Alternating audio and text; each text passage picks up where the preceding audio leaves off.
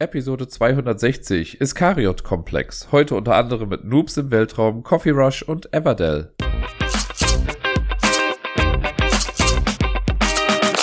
Hallo zusammen und frohe Ostern wünscht euch der Dirk mit der neuesten Episode vom Ablagestapel. Und um direkt eine Sache vorweg aus dem Weg zu schaffen, ja, meine Nase ist zu und ich glaube, das wird man hier und da im Podcast auch irgendwie so ein bisschen hören. Es nervt mich tierisch. Ich habe eben auch schon Nasentropfen irgendwie reingehauen und die Wirkung bleibt noch aus, aber mal gucken, vielleicht wird es im Laufe der Episode ja irgendwie ein kleines bisschen besser. Aber ihr seid gewarnt, wenn sich das hier und da irgendwie komisch anhört, dann hat das was damit zu tun. Es ist nämlich irgendwie mit äh, dem Heuschnupfen und so nicht wirklich besser geworden in der letzten Zeit, aber nur gut, was will man machen?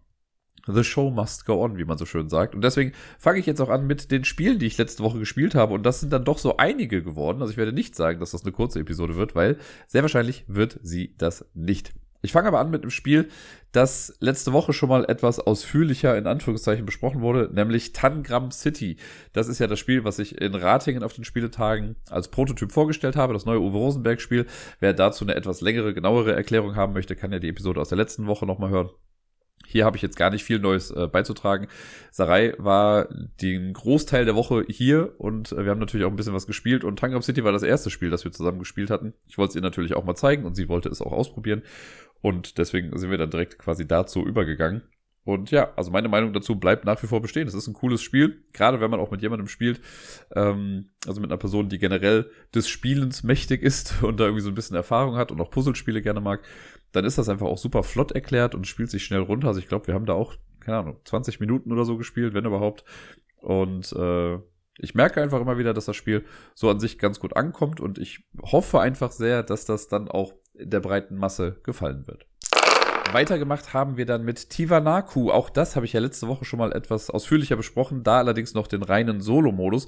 Wobei das jetzt hier gar kein großer Unterschied ist, weil das zugrunde liegende Puzzle quasi, das man ja bei Tivanaku löst, das ändert sich ja nicht. Also die gleichen Regeln bleiben noch bestehen für die Platzierung von Plättchen und Pflanzenplättchen darauf dann nochmal, also Boden und Pflanzen. Das ist ja immer noch das Gleiche, nur dass es jetzt halt eben ja gegeneinander ging und das fand ich ja spannend, die Vorstellung. Und ich muss auch sagen, mir hat es im Spiel sehr gut gefallen. Allerdings bin ich jetzt noch mehr bestärkt in dem Glauben darin, dass ich kaum Menschen finden werde, die das mit mir spielen werden. Also bei Sarai weiß ich, dass wir das immer gegeneinander spielen können, weil sie da auf dem gleichen Level ist, beziehungsweise ein bisschen besser ist als ich, let's face it. Äh, ich glaube, mit Deni kann man das irgendwie auch ganz gut spielen. Aber ich glaube, da hört es dann schon fast irgendwie aus. Ich glaube, äh, auf. Ich glaube nicht, dass da so viele Leute sind, die da so Bock drauf haben. Und zu zweit war es aber ganz spannend, fand ich, weil, also im Solo-Modus habe ich ja eben gegen diesen recht random handelnden Bot quasi gespielt, der sich halt hier und da irgendwo hin bewegt hat, aber es hat halt keine Hand und Fuß und irgendwie keine Logik in dem Sinne, sondern der ist halt irgendwo hingegangen und hat das dann aufgedeckt und dafür Punkte bekommen. Jetzt hatte ich halt eine menschliche Person mir gegenüber und die konnte ich ja dann noch versuchen irgendwie einzuschätzen. Und das war dann am Ende relativ spannend, weil es gab dann irgendwann einen Zeitpunkt, da wurde irgendwie ein Feld aufgedeckt und dann muss ich zugeben, nur weil Sarai dann laut gedacht hat oder was quasi gesagt hat, habe ich dann auch verstanden, wie der Rest des Puzzles auszusehen hat. Weil sie meinte, ja, da ist ja klar, dass das und das dahin kommt. Das war mir zu dem Zeitpunkt noch gar nicht klar, auch wenn die Information eigentlich schon da war, aber ich habe selber noch nicht realisiert. Aber dadurch, dass sie das dann gesagt hat, hat sich für mich dann auch quasi alles zusammengesetzt und ich wusste eigentlich dann schon zu dem Zeitpunkt, äh, wie der Rest des ganzen Puzzles aussieht. Und das wusste sie, das wusste ich. Und dann hat so ein recht interessantes Stellungsspiel begonnen, das äh, hatte ich so gar nicht irgendwie im Kopf am Anfang, weil, wie gesagt, man versucht ja eigentlich in dem Spiel, also nicht wie gesagt, aber man versucht eigentlich im Spiel immer so die höherwertigen Sachen irgendwie aufzudecken, weil die halt mehr Punkte geben. Das heißt, die ganzen Einerfelder, da wo nur diese Einerpflanzen drauf liegen, die sind so ein bisschen egal, aber später können die nochmal wichtig werden, weil das war dann so, dass wir beide in der letzten Runde jeweils auf einem Einer, Zweier, Dreier, Vierer und Fünferfeld standen. Warum? Wenn man die dann alle löst, kriegt man die Plättchen, kann die nochmal eintauschen als Gabe und kriegt dafür nochmal 10 Punkte. Das war jetzt halt ein bisschen Quatsch, weil wir haben es beide gemacht, haben beide die gleichen Punkte dann dafür bekommen, was für mich schade war, weil Sarai war irgendwie 10, 15, 20 Punkte im Voraus oder so konnte äh, im Vorsprung und hat deswegen halt auch gewonnen. Aber das fand ich ganz cool und man hätte sich ja theoretisch dann auch noch irgendwie blocken können. Aber egal, wie ich es irgendwie versucht habe, es ging nicht. Sie stand dann schon recht günstig auf den meisten Sachen. Und selbst wenn ich irgendwie es geschafft hätte, ihr weiß nicht, das Vierer- und oder Dreierplättchen wegzunehmen, sie hätte es trotzdem geschafft äh, dann zu gewinnen, glaube ich. Und das war aber sehr cool, das war spannend. Ich glaube, da muss man noch ein bisschen mehr drauf achten. Und vielleicht muss man auch hier und da mal, das habe ich mich gefragt, vielleicht muss man hier und da einfach mal auch ein Risiko eingehen. Und wenn man die Wahl hat zwischen zwei Dingen, wenn jetzt, keine Ahnung, da kann eine Eins oder eine Drei sein, vielleicht einfach mal ausprobieren. Ne? Im Zweifel kriegst du, halt, also vielleicht kriegst du drei Punkte, vielleicht verlierst du einen. das ist vielleicht eine Idee, also das beim nächsten Mal so auszuprobieren, so ein bisschen risikobehafteter zu spielen. Aber das fand ich ganz cool, dass das Spiel nicht, das hatte ich nämlich in einem Review irgendwo gelesen, dass jemand meinte, naja, sobald das Puzzle gelöst ist, ist es irgendwie langweilig. Und dann verkommt es zu so einer Pflichtaufgabe. Das fand ich aber gar nicht, weil, naja, das Spiel endet ja auch irgendwie erst, wenn alle Bodenplättchen aufgedeckt sind. Und das konnte man dann halt ganz gut sich zu eigen machen. Am Ende man halt nochmal raten und so. Und wenn man dann das letzte Plättchen aufdeckt und weiß, was da drauf ist, so dann kann man das halt auch benutzen für das letzte Guessing. Und ich fand's spannend. Ich fand's ganz cool. Ähm, gesagt, ich weiß nicht, wie es dann mit noch mehr Leuten ist, aber ich finde, zu zweit ist das echt so gesehen ein Sweet Spot. Das ist jetzt aber auch nur von jemandem, der einmal alleine und einmal zu zweit gespielt hat. Also nehmt das mit ein bisschen Vorsicht, diese Aussage.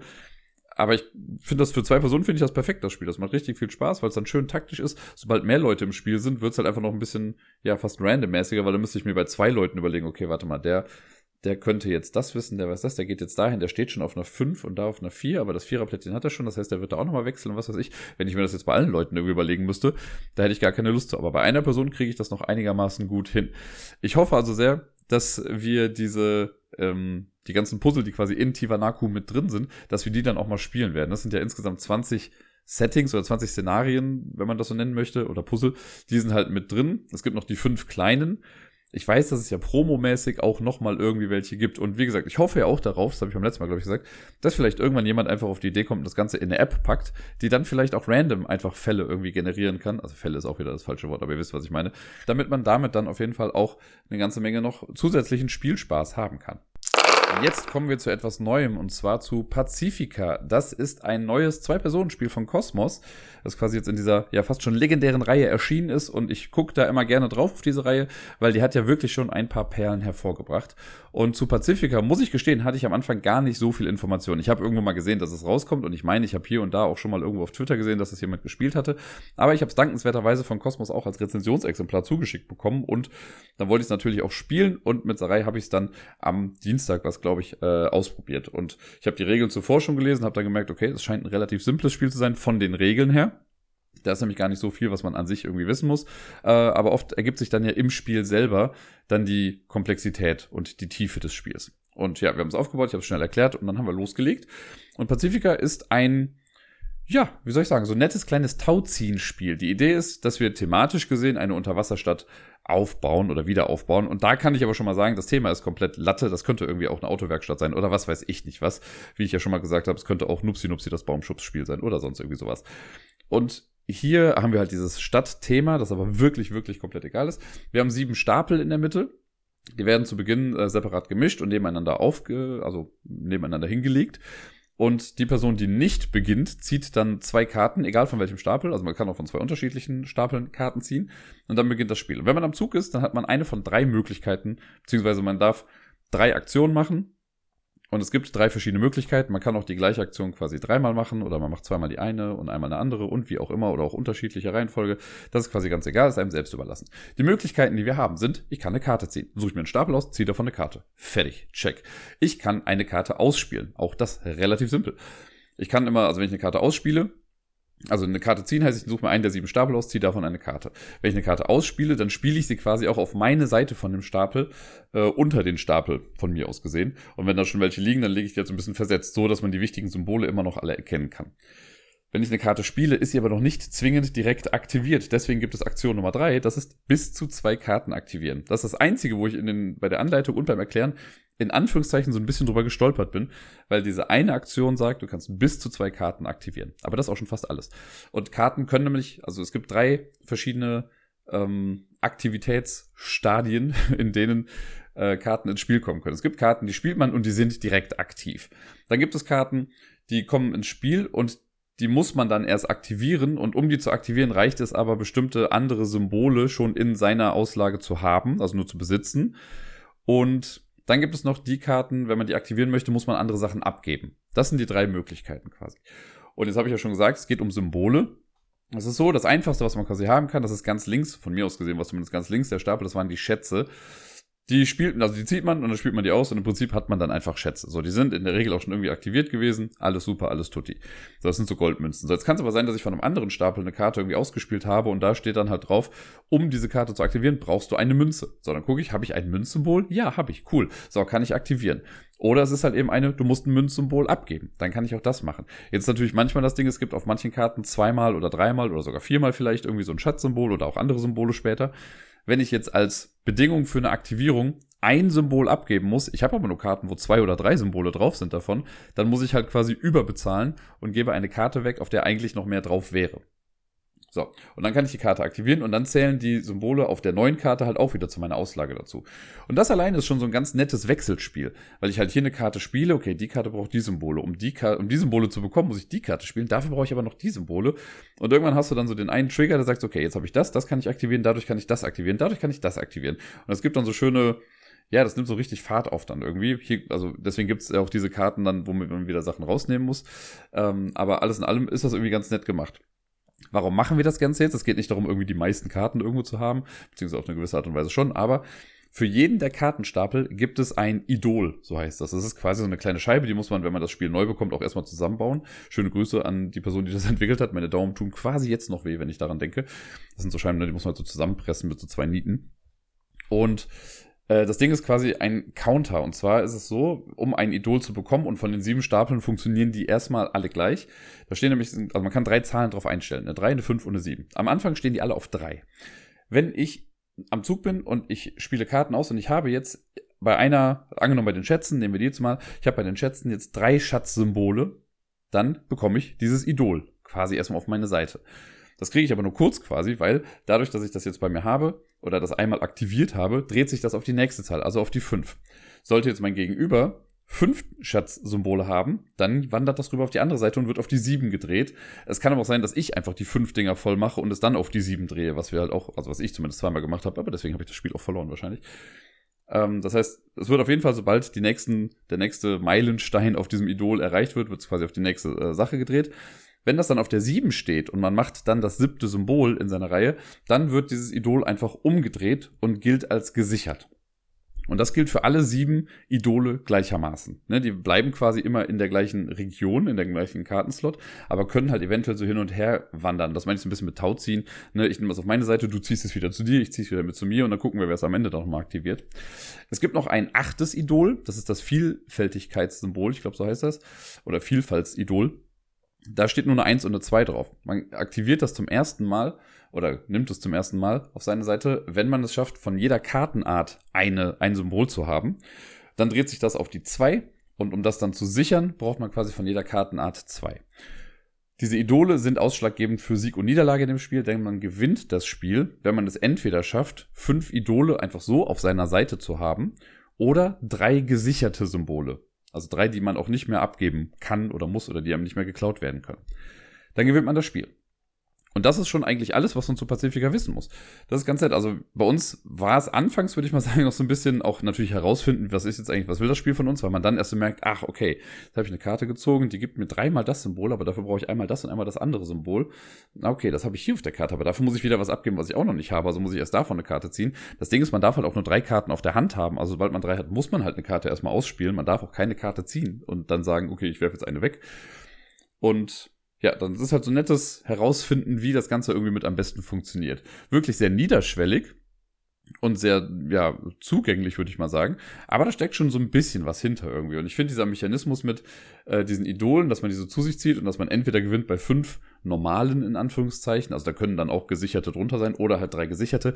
Das hat mich so ein kleines bisschen erinnert an Schottentotten da ist das ja auch so mit diesen äh, Grenzsteinen, die man hat und man gewinnt entweder, wenn man fünf auf seiner Seite hat oder drei, die nebeneinander liegen das ist, also geht es in die gleiche Richtung und hat auch so ein bisschen dieses Spielgefühl, auch wenn das, was man mit den Karten macht, halt was ganz anderes ist, was viel einfacheres. Bei Schottentott muss ja quasi hier dieses Poker spielen und dir die Karten irgendwie zurechtlegen und gucken, ja, okay, wenn ich die spiele, kann ich das und das ausschließen.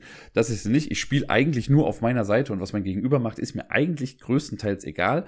Es gibt so zwei Kartenstapel, die waren jetzt aus meiner Sicht gesehen ganz rechts. Das waren einmal die Maschinen und einmal die, das Stadtfest oder so, glaube ich, oder die Stadtfeste. Bei den Maschinen wenn ich das jetzt nicht durcheinander bringe, ist es so, wenn man die Karten ins Spiel bringt, die haben dann in der Regel irgendwie einen dauerhaften Effekt. Ich hatte dann sowas wie, okay, wenn mein Gegenüber eine Karte mit Maschinensymbol spielt, dann darf ich eine Karte ziehen oder so. Und die Karten mit den Stadtfesten, da ist es so, wenn man die ausspielt, die haben einen einmaligen Effekt, wenn sie aktiviert werden. Es kann dann auch sowas sein wie, okay, du hast jetzt äh, ausnahmsweise dreimal Schatzsymbole mehr in diesem Zug oder keine Ahnung, irgendwie sowas in die Richtung. Also da kann man noch so ein bisschen Varianz auch mit reinbringen, sind ein paar ganz nette Effekte mit drin. Äh, es gab auch eins mit, okay, du gewinnst, wenn du nur zwei gesicherte Idole hast. Und ja, das ist eigentlich erstmal alles. Die Illustration da drauf, also ich würde jetzt gerne wirklich noch weiter positive Sachen sagen, weil das Spiel an sich hat mir gut gefallen. Ähm, ob das jetzt so quasi, soll ich sagen, Standhaftigkeitsqualitäten hat, also dass das jetzt wirklich häufiger gespielt wird, das muss ich jetzt erstmal irgendwie zeigen. Ne? Was ihr jetzt hier hört, ist natürlich erstmal so ein Ersteindruck davon. Ich kann mir schon vorstellen, dass ich das immer mal wieder spielen werde. Ich weiß jetzt nicht, in was für eine Häufigkeit. Aber ich habe jetzt auch nicht das Spiel gespielt und gedacht, boah, nee, was für eine banale Kacke irgendwie, das will ich gar nicht haben. Sondern es ist schon nett. Aber was ich auch ganz am Anfang gesagt habe, dieses Thema, was da drauf ist, ist halt total egal irgendwie. Und ich könnte jetzt wirklich nicht eine Illustration nennen, wo ich sage, jo, die ist im Gedächtnis hängen geblieben. Warum? Weil man da auch einfach nicht drauf achtet. Die Illustrationen sind sowas von egal. Ähm, du hast halt, wenn du auf die Karte guckst, dann guckst du links auf die Seite nach den Symbolen und du guckst rechts drauf, was das für ein Aktivitätssymbol ist und was du, äh, also Aktivierungssymbol ist und was du dafür halt eben wie brauchst. Und wenn du dann noch ein bisschen weiter gehst, wenn du halt zu den Maschinen und Stadtfesten gehst, okay, liest du den Effekt noch durch. Ich könnte dir wirklich nicht ansatzweise sagen, was irgendwie auf einer dieser Karten drauf zu sehen war. Das ist wirklich, ja, keine Ahnung. Es gibt bestimmt auch Leute, die gucken sich das vielleicht genauer an, aber das war so ein bisschen egal. Man muss auch, wenn man das Spiel spielt, das muss man noch dazu sagen, es sind halt sieben verschiedene Symbole, die in dem Spiel vorkommen. Ne? Jeder Stapel hat sein eigenes Symbol. Ganz links ist es die Münze für die Schätze gewesen. Dann weiß ich ganz rechts, also die Maschinen hatten wie so ein Zahnrad. Und dann wird es schon so ein bisschen schwieriger. Ne? Dann siehst du irgendwie eine Karte und hast also hast eine Karte auf der Hand und siehst, okay, ich brauche irgendwie, das ist das Schatzsymbol. Aber was war das denn nochmal für ein Symbol? Das ist so ein Rohr. Wo finde ich das denn? So, dann guckst du nochmal genau nach und ah, guck mal, da ist das mit dem Stein mit drauf. Heißt das jetzt, ich kann auch den Stein dafür benutzen oder andersrum oder wie auch immer. Das muss, diese Ikonografie ist zwar eigentlich recht klar, aber man muss erstmal damit klarkommen, dass das so viele verschiedene Symbole sind. Wenn man das dann einigermaßen weiß, dann geht das auch wieder. Aber das ist so ein kleiner, kleiner Stolperstein, den man dann noch hat, wenn man das Spiel irgendwie lernen möchte. Ansonsten habe ich ja gesagt, es ist wirklich ein nettes Spiel, passt gut in die Zwei-Personen-Reihe irgendwie rein von Kosmos. Und ich, äh, ja, werde mal schauen, ob es dann in der Zukunft auch noch häufiger gespielt wird oder nicht. Wir machen direkt weiter mit Kosmos und wir machen weiter mit einem Rezensionsexemplar. Also das auch nur wieder vorab geschickt, damit ihr wisst, dass ich das äh, quasi bekommen habe, um es dann auch zu rezensieren. Und dieses Mal geht es aber um ein Spiel, was ich wirklich, wirklich sehr, sehr gerne haben wollte, nämlich Noobs im Weltraum. Ich habe irgendwann die äh, Verpackung davon gelesen oder irgendwie eine Pressenachricht oder sonst irgendwas davon mitbekommen und dachte so, ja, klingt ganz nett. Und als ich dann so realisiert habe und auch durch Twitter dann irgendwie nochmal gesehen habe, was genau das eigentlich ist, war ich halt voll hooked und wollte es auf jeden Fall haben. Und dann war es da und am Dienstagabend war dann auch Deni zu Besuch und ich hatte direkt von Anfang an angekündigt, wenn ihr da seid, wir spielen das zu dritt. So, ne? Ich will das auf jeden Fall ausprobieren. Und bei Noobs im Weltraum, das äh, kann ich dann vorab schicken, das ist quasi ein Einmalspiel. Es wird nichts kaputt gemacht und theoretisch kann man das Spiel auch häufiger spielen. Ne, wenn das fertig ist, dann kann man einfach alle Karten in die Box reinpacken, kann das der nächsten Gruppe geben, die kann es nochmal spielen. Ich könnte es selber jetzt auch nochmal mitspielen, das würde allerdings ein bisschen weniger Spaß machen, weil ich jetzt schon alles kenne. Das ist im Prinzip, ich sag mal, wie so ein Unlock-Fall. Die kann ich ja auch immer wieder spielen, aber ich kenne halt die Rätsel dann schon. Und Noobs im Weltraum wurde jetzt ein paar Mal, habe ich gesehen, online verglichen mit Keep Talking and Nobody Explodes. Das ist so, eine, äh, so ein Spiel, was es auf Steam dann irgendwie gab, wo einer quasi von einer Bombe sitzt, die man entschärfen muss. Und die anderen haben aber das Handbuch dafür. Und dann muss ich denen sagen, ah, guck mal hier, ich habe hier einen großen roten Knopf, was mache ich denn mit dem? Und dann gucken die nach, große rote Knöpfe, irgendwo steht das drauf, was man damit machen soll. Und dann geben die halt Anweisungen durch, sondern man redet viel durcheinander, man muss immer miteinander in Kommunikation bleiben. Ne? Und dann explodiert auch niemand, weil man hat halt irgendwie nur drei Minuten Zeit, um das dann zu schaffen. Und ähnlich ist das hier auch, wobei mich das Spiel ein kleines bisschen an ein noch älteres Spiel erinnert hat, nämlich an ein App-Spiel, was ich auf dem Handy ein paar Mal gespielt hatte mit Freunden, nämlich Space Team. Space Team ist wundervoll chaotisch. Es gab auch irgendwann mal eine Kartenspielumsetzung davon bei Kickstarter, die hatte ich dann auch. Ich glaube, mittlerweile habe ich es aber schon verkauft. Ähm, und bei Space Team war es so, wir sind Teil einer Space Crew und versuchen im Weltraum irgendwie zu überleben. Und wenn man das, also man muss dann im gleichen WLAN sein, man verbindet sich mit, ich glaube, man braucht auch mindestens drei Crewmitglieder. Wenn es dann losgeht, dann startet auf meinem Handy quasi so ein Display mit ganz vielen verschiedenen Panels. Da kann sowas sein wie Warp-Antrieb oder Scheibenwischer, Geschwindigkeit oder Müll rausbringen, so ein Knopf dafür, irgendwie so ein paar Geschichten. Das habe ich bei mir drauf. Und die anderen haben aber auch ganz viele andere Knöpfe noch mit dazu. So, und wenn das Spiel so losgeht, dann habe ich bei mir oben einen Auftrag stehen. Dann steht da vielleicht sowas wie, äh, jetzt muss mir irgendwas einfallen, aber keine Ahnung, äh, Alarm auf Rot schalten. So, dann gucke ich auf mein Pendel und sehe, hä, ich habe gar nicht Alarm auf Rot schalten. Das heißt, ich muss den Befehl laut sagen. Das heißt, Alarm auf Rot. Irgendeiner der anderen Deppen, die mit mir spielen, sehen dann, also hören dann vielleicht Alarm auf Rot. Ah, okay, alles klar. Und haben dann vielleicht den Knopf mit Alarm auf Rot. Drücken dann da drauf und dann kommt bei mir die Nachricht, okay, Auftrag ausgeführt, dann kommt der nächste Auftrag. Dann kann sowas sein wie Warp Speed auf 7. Okay, ich habe den Warp Speed, den kann ich auf 7 machen. Und dann kommt vielleicht noch ein Auftrag, den ich aber wieder nicht habe und sagt den wieder wem anderen. Das alleine ist ja schon irgendwie ganz nett. Aber das haben halt alle gleichzeitig. Also während ich sage Alarm auf Rot, sagt jemand anderes vielleicht dann irgendwie schon, bring den Müll raus. Und der andere sagt dann irgendwie Warp-Antrieb auf zwei oder so. Und dann muss ich sagen, okay, alles klar, ich mach den Müll raus. So, dann sagt der andere das, aber ich muss sagen, ja, mein Auftrag muss aber auch erfüllt werden. Und alle reden irgendwie durcheinander und alle wollen, dass ihre Aufträge erfüllt werden. Und dann gibt es manchmal noch sowas wie Meteoritensturm, da müssen alle ihr Handy kurz hinlegen oder schütteln oder wie auch immer. Das ist super chaotisch und wird halt von Mal zu Mal dann noch immer schwieriger. Manchmal hast du dann so einen komischen Schleim auf dem Display, der das noch ein bisschen schwieriger macht. Und das ist wirklich ein sehr cooles Spiel. Und ich finde Noobs im Weltraum bringt das ganz gut rüber. Nicht so super hektisch, aber trotzdem ganz cool. Es ist nicht so, dass wir hier jetzt einen Countdown haben, der runterläuft, sondern wir stoppen einfach die Zeit, wie lange wir gebraucht haben. Das macht das schon mal ein bisschen entspannter, finde ich. Allein psychologisch, dass ich weiß, okay, das geht jetzt nicht auf null runter und dann haben wir verloren, sondern wir können uns im Prinzip auch drei Stunden Zeit lassen, aber kriegen halt dann, ich sag mal in Anführungszeichen, eine Scheißwertung dann dafür. Und die Idee, das ist eigentlich ziemlich genial gemacht und äh, das, das feiere ich total hart. Die Idee ist, äh, wir haben acht Missionen. Es gibt so eine Mini, ich sag mal, Tutorial-Mission, die aber nichts anderes ist, außer das Setup quasi. Also wenn man das Tutorial macht, dann ist das Spiel halt fertig, dann kannst du halt loslegen. Und die, es gibt einen Kartenstapel mit ganz vielen Karten drin, ich weiß nicht, wie viele es sind. Und man nimmt für die erste Mission alle Karten, wo hinten eine Eins drauf ist. So, das sind ein paar, die sind auch erstmal quasi sortiert, dass die äh, Einer-Karten alle oben sind. Die nimmt man sich raus, alle anderen Karten ist egal. Das ist auch egal, dass da noch andere Zahlen mit draufstehen. Das heißt einfach nur, diese Karten werden später in Missionen vielleicht auch nochmal irgendwie benutzt.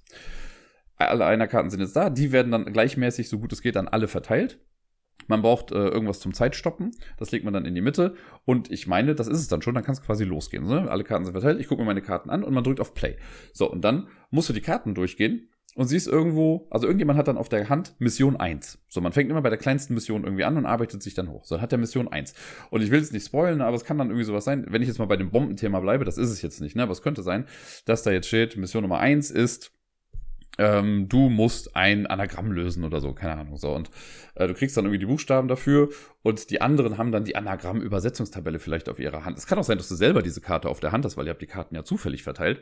Ne, dann guckst du halt da drauf, okay, Mission Nummer eins ist das, ne? und dann musst du meistens eine Karte irgendwie ausspielen, so mit dem passenden Anagramm oder so. Das heißt, Anagramm für Lagerregal oder kein Palindrom, was davon ist ein Palindrom, legst ein Lagerregal, so, haust jetzt in die Mitte, fertig. Dann ist der Auftrag erledigt, dann kommt Mission Nummer zwei. Wenn du die nicht auf der Hand hast, musst du hoffen, dass jemand der anderen beiden das dann irgendwie auf der Hand hat und auch dann laut vorliest. Und dann kann es auch sowas sein wie, ja, welche keine Ahnung, ihr habt alle Karten von 1 bis 10 auf der Hand, spielt jetzt nur Primzahlen aus, aber auch jede zweite dann nicht oder sowas. Und dann muss man die halt irgendwie ausspielen. Und man muss sich halt die ganze Zeit auch miteinander reden. Und das ist auch mal ganz erfrischend, dass man jetzt ein kooperatives Spiel hat, wo man über seine Karten reden darf. Man darf sie sich nicht zeigen, aber du kannst sonst alles erzählen. Man muss ja auch Sachen vorlesen auf den Karten manchmal. Und dann gibt es auch Sachen, wo man Bilder miteinander vergleichen muss, was halt schwierig ist, wenn man, also wenn ich ein Bild auf der Hand habe und du hast ein anderes und wir müssen jetzt quasi den Unterschied dieser beiden Bilder irgendwie finden. Äh, oder keine Ahnung, äh, bestimmte Längen abmessen und keine Ahnung, was nicht alles. Also das ist eine schön bunte Mischung, die man da bekommt. Und eine Mission an sich, also auf der Verpackung steht drauf, man spielt 8 mal 15 Minuten. Wir haben für die erste Mission, glaube ich, vier Minuten gebraucht oder fünf oder so. Und ich glaube, das längste, was wir insgesamt hatten, war, glaube ich, 13 und wir haben eine Strafminute oder so bekommen. Weil es ist dann so, wenn man mit einer Mission an sich fertig ist, also wenn man alle ähm, Aufgaben erfüllt hat, dann stoppt man die Zeit und dann äh, blättert man quasi im Regelheft um und da ist dann quasi ein Bild davon, wie die Auslage oder wie der Tisch jetzt quasi aussehen sollte, welche Karten da jetzt liegen. Es gibt manchmal äh, Sachen, die müssen einfach nur auf dem Tisch sein, dann ist das okay. Bei manchen spielt auch die Ausrichtung oder die Reihenfolge eine Rolle. Dann sind die so rot umrahmt in dem Regelheft. Wenn man davon dann irgendwie was falsch hat oder eine Karte auf dem Tisch hat, die nicht dazugehört, man darf Karten auch nicht wieder zurücknehmen. Sobald die ausgespielt sind, sind sie ausgespielt. Dann äh, kriegt man irgendwie eine Strafminute dann dafür. Ich glaube, es ist nur eine oder drei, keine Ahnung, ich weiß nicht mehr ganz genau. Auf jeden Fall kriegt man Strafzeit aufgebrummt. Das rechnet man dann drauf und dann hat man rechts davon so eine Tabelle, wo man dann nachgucken kann, wie gut man denn jetzt irgendwie war. So, und wenn man dann jetzt mit der ersten Mission fertig ist, dann kann man theoretisch sagen, okay, hey, wir hatten vier Minuten Spaß, wir packen das jetzt mal weg. Oder, was wir gemacht haben, man spielt einfach das ganze Ding in einem durch. Das haben wir nämlich gemacht. Wir haben alle acht Missionen durchgezockt und, äh, keine Ahnung, waren ein bisschen länger als eine Stunde irgendwie dran. Also, ne, wenn man der Verpackung glaubt, wären es ja anderthalb Stunden. Wir haben jetzt nicht wirklich anderthalb Stunden gebraucht, aber lass es mal eine Minute zehn, eine Minute 15 oder so gewesen sein, mit ein bisschen Geplänkel dazwischen, Karten sortieren und all so Geschichten. Kommt man da schon irgendwie ganz gut hin. Und die Missionen werden natürlich von Mal zu Mal dann auch irgendwie so ein bisschen kniffliger. Es sind so ein paar Sachen dabei, die wiederholen sich dann hier und da mal, aber mit einem kleinen Twist. Und es gab wirklich auch so mehrere Stellen, wo wir gesagt haben, das war clever, das hat Spaß gemacht, das war ganz cool. Es gibt auch Aufgaben, die sind einfach nur nervig, aber das gehört halt irgendwie mit dazu. Und ja, man, dann redet man, wir hatten es, glaube ich, einmal hatten wir es, dass dann irgendwie Karten oder wir haben Karten nicht ausgespielt, die ausgespielt werden sollten. Das war voll meine Schuld, weil ich habe eine Karte aber nicht zu Ende vorgelesen, weil ich dachte, ja, wir haben es doch bis hierhin gemacht, reicht doch jetzt dann auch. Der Trigger ist doch schon aktiviert worden. Ja, man hätte die ganze Karte vorlesen sollen. Äh, das, deswegen haben wir dann auch die Strafminuten bekommen. Und äh, es hat einfach Spaß gemacht. Also zu dritt war es schon ganz cool. Ich glaube, zu fünf, wenn die Karten noch mehr verteilt sind, ist es auch noch mal ein bisschen chaotischer, weil jetzt war es stellenweise auch mal so, dass man irgendwie keine Ahnung, dann hatte ich die Aufgabe auf der Hand und noch zwei oder drei zugehörige Karten. Das heißt, ich konnte einen Großteil der Sache dann auch irgendwie alleine lösen. Ähm, manche Sachen waren dann aber auch ganz gut verteilt, wo jeder von uns dann irgendwie was hatte. Und dann mussten wir da irgendwie gucken, wie das machbar ist. Sehr geil, sehr, sehr cool. Ich hoffe, dass da noch viel mehr mitkommt, weil das ist so ein System, das kann man theoretisch, also ich will nicht sagen endlos erweitern, ne, aber das könnte so eine so in die Adventure Games Richtung gehen, was ja auch von Kosmos ist, dass man da so mehrere Boxen raushaut. Ne? Es gibt jetzt Welt, also hier Noobs, ich wollte schon sinnlos im Weltraum sagen. Äh, es gibt jetzt hier Noobs im Weltraum, es gibt bestimmt irgendwann Noobs im U-Boot oder Noobs im Zweiten Weltkrieg, Noobs bei den Dinosauriern oder äh, Noobs, keine Ahnung, beim Ablagestapel zu Hause im Wohnzimmer. Was weiß ich. Irgendwie so Geschichten. Da kann man schön weitere äh, Boxen machen. Ich könnte mir auch sehr gut vorstellen, dass es dafür einfach so ein äh, Promo-Pack gibt. Das fand ich ganz cool, dass man irgendwie sagt, hier auf der Messe, hier sind zehn Karten, ne, mit denen könnt ihr so eine Mini-Version davon spielen, wo dann vielleicht zwei oder drei Aufgaben irgendwie drauf sind.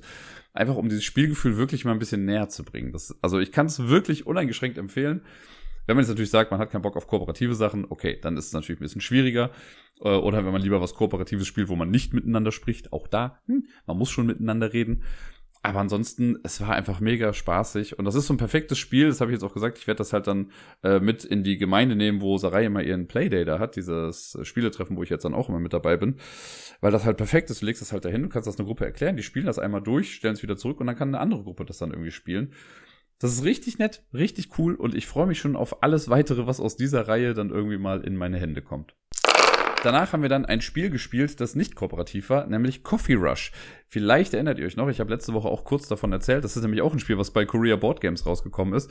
Und ich habe es auf den Ratinger Spieletagen auch vorgestellt, aber nicht als Demo angeboten, sondern ich hatte es nur auf dem Tisch und habe Leuten dann erklärt, wie es geht. Was ein bisschen lustig war, weil ich zu Beginn gar nicht wusste, wie es funktioniert. Ich habe die Regeln zwar so grob mal überflogen und ich wusste grob, worum es geht. Aber die Regeln habe ich jetzt im Laufe der Ratinger Spieletage gelesen. Und äh, dann habe ich aber, als Danny dann noch da war am Sonntag, da haben wir auch ein bisschen darüber philosophiert und dass das irgendwie ganz cool sein könnte. Und dann haben wir auch schon gesagt, komm, wenn wir uns dann treffen, dann spielen wir das einfach mal. Und das haben wir dann getan. Und meine Fresse, das ist auch irgendwie sehr, sehr lustig. Äh, ein Spiel der kompletten Überforderung. Also, äh, keine Ahnung, das ist im Prinzip ein Tower-Defense-Spiel im Kaffeeladen, könnte man fast sagen. Wir haben bei Coffee Rush, hat jeder sein eigenes kleines Café und wir versuchen einfach am längsten quasi im Business zu bleiben und die meisten Kunden und Kundinnen irgendwie zu betreuen. Das ist in den grundlegenden Mechanismen super simpel. Und das äh, gewinnt einfach nur dadurch, dass es halt irgendwann so super viel wird, was man da zu tun hat. Und einfach nur denkt, wie soll ich das denn noch alles schaffen? Ähm, am Anfang ist es so, eine Person beginnt, hat dann irgendwie, ich glaube, drei Karten oder zwei Karten draußen liegen, die anderen haben, glaube ich, drei Karten oder so. Ganz genau weiß ich nicht mehr, wie jetzt die Verteilung ist, aber man hat auf jeden Fall so ein paar Bestellungskarten schon in seinem Café. Um das eigene Tableau zu verstehen, so wir haben eine Sektion, wo Upgrades später freigeschaltet werden können, das ist am Anfang erstmal egal. Und wir haben so vier Slots. Äh, das geht von 1 bis 4 runter und das ist immer mit so kleinen Pfeilen nach unten versehen. Die Idee dahinter ist nämlich, einfach mal ganz locker gesprochen, wenn das Spiel beginnt oder wenn wir spielen, dann versuchen wir in unserem Auftrag Kunden und Kundinnen zu bedienen, also quasi Aufträge fertig zu machen. Wir haben so drei Tassen, wo wir Sachen reinpacken können und wenn wir eine Bestellung fertig haben, zeigen wir das irgendwie ganz kurz und können diese Kundenkarte dann in den positiven Stapel reinlegen. Und das ist dann super. Äh, alles, was wir aber am Ende unseres Zuges nicht abgehandelt haben, rutscht quasi ein Slot weiter nach unten. Das heißt, Kunden, die gerade reingekommen sind, so, die haben noch ein bisschen Zeit, aber wenn jetzt jemand auf der Vierschen ist, also quasi schon ein bisschen wartet auf seine Bestellung und hat dann immer noch nichts bekommen, dann verlassen die halt den Laden und geben uns eine negative Bewertung. Und das wollen wir halt eben vermeiden. Und das ist eigentlich auch schon fast alles. Es gibt so ein kleines Board, über das man sich bewegt, wenn ich jetzt am Zug bin. Also es ist auch kein Echtzeitspiel oder so, aber es ist trotzdem stressig. Ähm, wenn ich am Zug bin, dann habe ich so einen kleinen Miepel und es gibt ein Board, auf dem man Zutaten sammelt. Und ich kann dann drei Schritte gehen, orthogonal. Ne? Also ich kann rechts nach oben und nach rechts wieder gehen oder so. Ich kann auch ein Feld betreten, auf dem ich schon mal war. Ich kann auch auf dem Feld aufhören, auf dem ich äh, gerade stehe oder so. Äh, also auf dem ich dann gestartet bin, falls es möglich ist. Und äh, auf jedes Feld, auf das ich gehe, da kriege ich die Ressource dann davon. Ich kann auch durch Felder durchgehen, auf denen andere Miepel draufstehen, aber ich darf nicht da stehen bleiben. So, dann sammle ich meine Ressourcen, pack das dann in so Tassen irgendwie rein. Ja, wie gesagt, ich habe drei Tassen insgesamt nur. Also irgendwie, als ich das Café eingerichtet habe, habe ich wohl vergessen, genug Geschirr und sowas zu holen. pack das dann rein und hoffe, dass ich damit dann einen Auftrag fertig machen kann. Kann ich das nicht, so dann lasse ich das erstmal da und warte bis nächste Runde ist. Aber wie gesagt, am Ende meines Zuges muss ich alles eins nach unten schieben. Der Vorteil ist jetzt noch zusätzlich, also wenn ich jetzt einen Kunden betreue und ich habe das Getränk fertiggestellt, dann habe ich den natürlich zum einen als Pluspunkt in meinem Stapel und alle anderen, beziehungsweise streng genommen, wenn man jetzt zu viert spielen würde, nur die zweite und dritte oder die Person links und die Person danach von mir, die würden dann für jede Person, die ich fertig bedient habe, würden sie eine neue Person in ihren Laden reinbekommen. Was das Ganze natürlich dann nochmal ein bisschen voller macht wieder da drin. Und es kann manchmal vorkommen, dass du in deinem Zug irgendwie zwei, vielleicht sogar mal drei äh, Kunden und Kundinnen fertig bedienst. Und das heißt, die anderen kriegen die gleiche Anzahl dann an neuen Leuten in den Laden rein. Und irgendwann hast du halt so eine Reihe aus fünf Karten und denkst du, wie soll ich das jemals hinbekommen? Und dann die rutschen halt immer weiter durch und immer weiter durch. Und es ist, also, wie gesagt, man macht ja echt nicht viel in seinem Zug. Du gehst drei Schritte, nimmst dir die Sachen, packst das in Tassen und im Prinzip war es das dann schon. Es gibt manche Karten, das sind so Specialty-Menus heißen die. Wenn du die fertig machst, dann kriegst du einen Rush-Token und du kannst einen Rush-Token ausgeben, um einen zusätzlichen Schritt zu gehen auf dieser Zutatenboard-Leiste. Und äh, das hilft dann manchmal auch noch ein paar mehr Sachen zu bekommen. Aber du wirst im Leben dieser ganzen Aufgabe halt nicht Herr. Also du schaffst es einfach nicht, irgendwann zu sagen. Also irgendwann musst du halt sagen, okay, du kriegst das, du nicht, du bist mir egal. Du willst was viel zu kompliziertes, haben wir nicht mehr. Und ähm, ja, das rutscht halt immer durch. Und der Endtrigger des Games ist quasi, sobald eine Person fünf negative Bewertungen bekommen hat, dann ist das Spiel vorbei. Dann wird die aktuelle Runde nur noch zu Ende gespielt und dann kommt es zur Schlusswertung. Damit das Ganze aber hier und da noch ein kleines bisschen besser funktioniert, können wir unser Meeple, den wir quasi auf diesem Board hin und her bewegen, den können wir so ein bisschen upgraden. Und dafür gibt's halt, habe ich ja einmal schon mal gesagt, es gibt auf unserem Coffee-Board äh, gibt's so vier Upgrade-Slots. Und immer wenn wir drei Siegpunktkarten quasi haben, also drei zufriedengestellte Kunden und Kundinnen, können wir die Karten auch weggeben und können damit ein Upgrade freischalten. Und die Upgrades beinhalten sowas wie, okay, du kannst jetzt auch diagonal gehen oder wenn du auf ein Feld gehst, wo schon jemand steht, kriegst du die Ressource doppelt oder du bekommst die Sachen aus den Ecken doppelt oder wenn du auf die seltenen Sachen gehst. Es gibt vier Zutaten, die bisschen, äh, also die nur einmal auf diesem Board vorkommen und da kommt man halt tendenziell schwieriger dran. Wenn du da drauf gehst, dann kriegst du das auch doppelt. Und das stackt auch so ein bisschen. Das heißt, wenn irgendwie jemand in der Ecke steht und du gehst über das Feld drüber in der Ecke, dann kriegst du das quasi direkt viermal. Was mega cool ist, aber irgendwie nicht einmal vorgekommen ist, glaube ich. Aber kann man auf jeden Fall dafür nutzen am Ende des Spiels, wenn das Spiel dann vorbei ist, und es kann theoretisch auch vorbei sein, wenn der Nachziehstapel einfach leer ist, auch dann wird die Runde, glaube ich, nur noch zu Ende gespielt oder so. Ähm, wenn dann die Schlusswertung ist, dann guckt man einfach, wie viele Pluspunkte habe ich gesammelt, also wie viele Kunden, Kundinnen habe ich zufriedengestellt, wie viele haben mir eine Negativbewertung gegeben und für jedes Upgrade, das ich freigeschaltet habe, kriege ich nochmal zwei Punkte. Was tendenziell erstmal ein Minus-Deal ist, weil ich habe drei Punkte ausgegeben, um zwei zu bekommen, aber dadurch habe ich halt im besten Fall auch diese Upgrades ja dann freigeschaltet und äh, konnte mehr bedienen oder konnte mehr machen in der Zeit. Ja, und wer dann die meisten Punkte hat, gewinnt das Ganze. Bei uns war es relativ knapp sogar. Ich glaube, Deni hatte insgesamt dann vier Punkte, Sarai und ich jeweils fünf Punkte. Und dann gab es einen Tiebreaker, der mir gerade nicht mehr einfallen möchte. Ich weiß, ich glaube, es war, wer dann insgesamt die meisten positiven Bewertungen davon hatte. Und ich glaube, da hatte Sarai dann irgendwie eine mehr und hat deswegen dann gewonnen. Wäre das auch noch ein Unentschieden gewesen, dann äh, wären die Rush-Token, glaube ich, dann der Tiebreaker gewesen. Und ansonsten wäre man halt gleichermaßen gut und oder schlecht gewesen. Äh, das ist einfach ein cooles Spiel. Und das lebt halt komplett, also das ist halt allein schon ein cooles Gameplay, sehr simpel an sich, aber wie gesagt, das wird einfach super überfordernd irgendwie, weil man nicht mehr weiß, wem man jetzt hier irgendwie bedienen soll. Und dann weiß man schon, ja, wenn die Reihe durchkommt, habe ich verloren. So, das rutscht nach und nach durch und vielleicht hat man dann doch nochmal irgendwie Glück. Ähm, es ist so halb interaktiv. Also natürlich kriegen die anderen mehr Schissel, wenn ich meine Kunden irgendwie durchbringe. Also wenn die, wenn die äh, bedient worden sind, dann gibt es ja neue Karten dann für die. Was einerseits natürlich gut ist für die, weil die dann mehr Möglichkeiten haben, Aufträge zu erfüllen, aber es sind auch tendenziell mehr Möglichkeiten, keine Aufträge zu erfüllen. Äh, das muss man dann irgendwie hinbekommen. Man kann sich auf diesem Board ein bisschen blocken, wenn man halt die Zutaten sammeln möchte, aber auch nicht so krass. Also manchmal ist es dann nervig, dass man nicht da seinen Zug beenden kann, wo man eigentlich hin möchte. Aber irgendwie gibt es dann schon noch Möglichkeiten, um das Ganze zu mitigieren. Ähm, ansonsten guckt man eigentlich nur so ein bisschen auf sein eigenes Board. Ich habe bei den anderen gar nicht hingeguckt, was die in ihre Tassen reingefüllt haben. Also das ist schon große Vertrauensbasis bei dem Spiel optisch, diese ganzen Zutatenkarten sehen ganz nett aus. Da sind halt Getränke drauf, die sehr realistisch, sage ich mal, aussehen und sehr nett einfach sind und ansprechend. Der große Hingucker sind aber wirklich die kleinen Zutaten und die Tassen. Ne? Das sind so schöne kleine Plastiktassen, ähm, so durchsichtig, wo man dann schöne kleine Plastikressourcen irgendwie reinmachen kann. Also Schokolade, die auch so ein bisschen angebissen ist, oder Kaffeebohnen, Eiswürfel, Sahne, Milchtropfen, Wassertropfen, Karamell, was weiß ich. Das sieht wirklich super schön aus. Und das war halt auch das, was die Leute auf den Ratinger Spieletagen halt zu dem Tisch gebracht hat, ne? weil die wollten diese Sachen anfassen, die wollten gucken. Und da war immer die Frage, ja, ja, das ist doch bestimmt nur die Deluxe Edition, oder? Ich so, nee, so kommt das Spiel. Das ist das fertig produzierte Spiel. Also es hat wirklich Spaß gemacht. Jetzt, nachdem ich es gespielt habe, kann ich auch locker sagen, ey, das ist ein Spiel, für das ich stehe. Also das hat Bock gemacht, das würde ich jederzeit nochmal wieder mitspielen. Und ich würde mal behaupten, dass das, also wenn es jetzt in Essen dann noch rauskommt, ich könnte mir vorstellen, dass das ziemlich gut läuft, weil das halt eine ganz, also es ist halt ein flottes Spiel, du musst nicht viel erklären und trotzdem ist genug Spiel dahinter irgendwie. Das ist zwar eigentlich recht seicht, aber einfach nett und cool und toll. Du musst keine großartigen Regeln irgendwie erklären. Das kann irgendwie fast jeder spielen.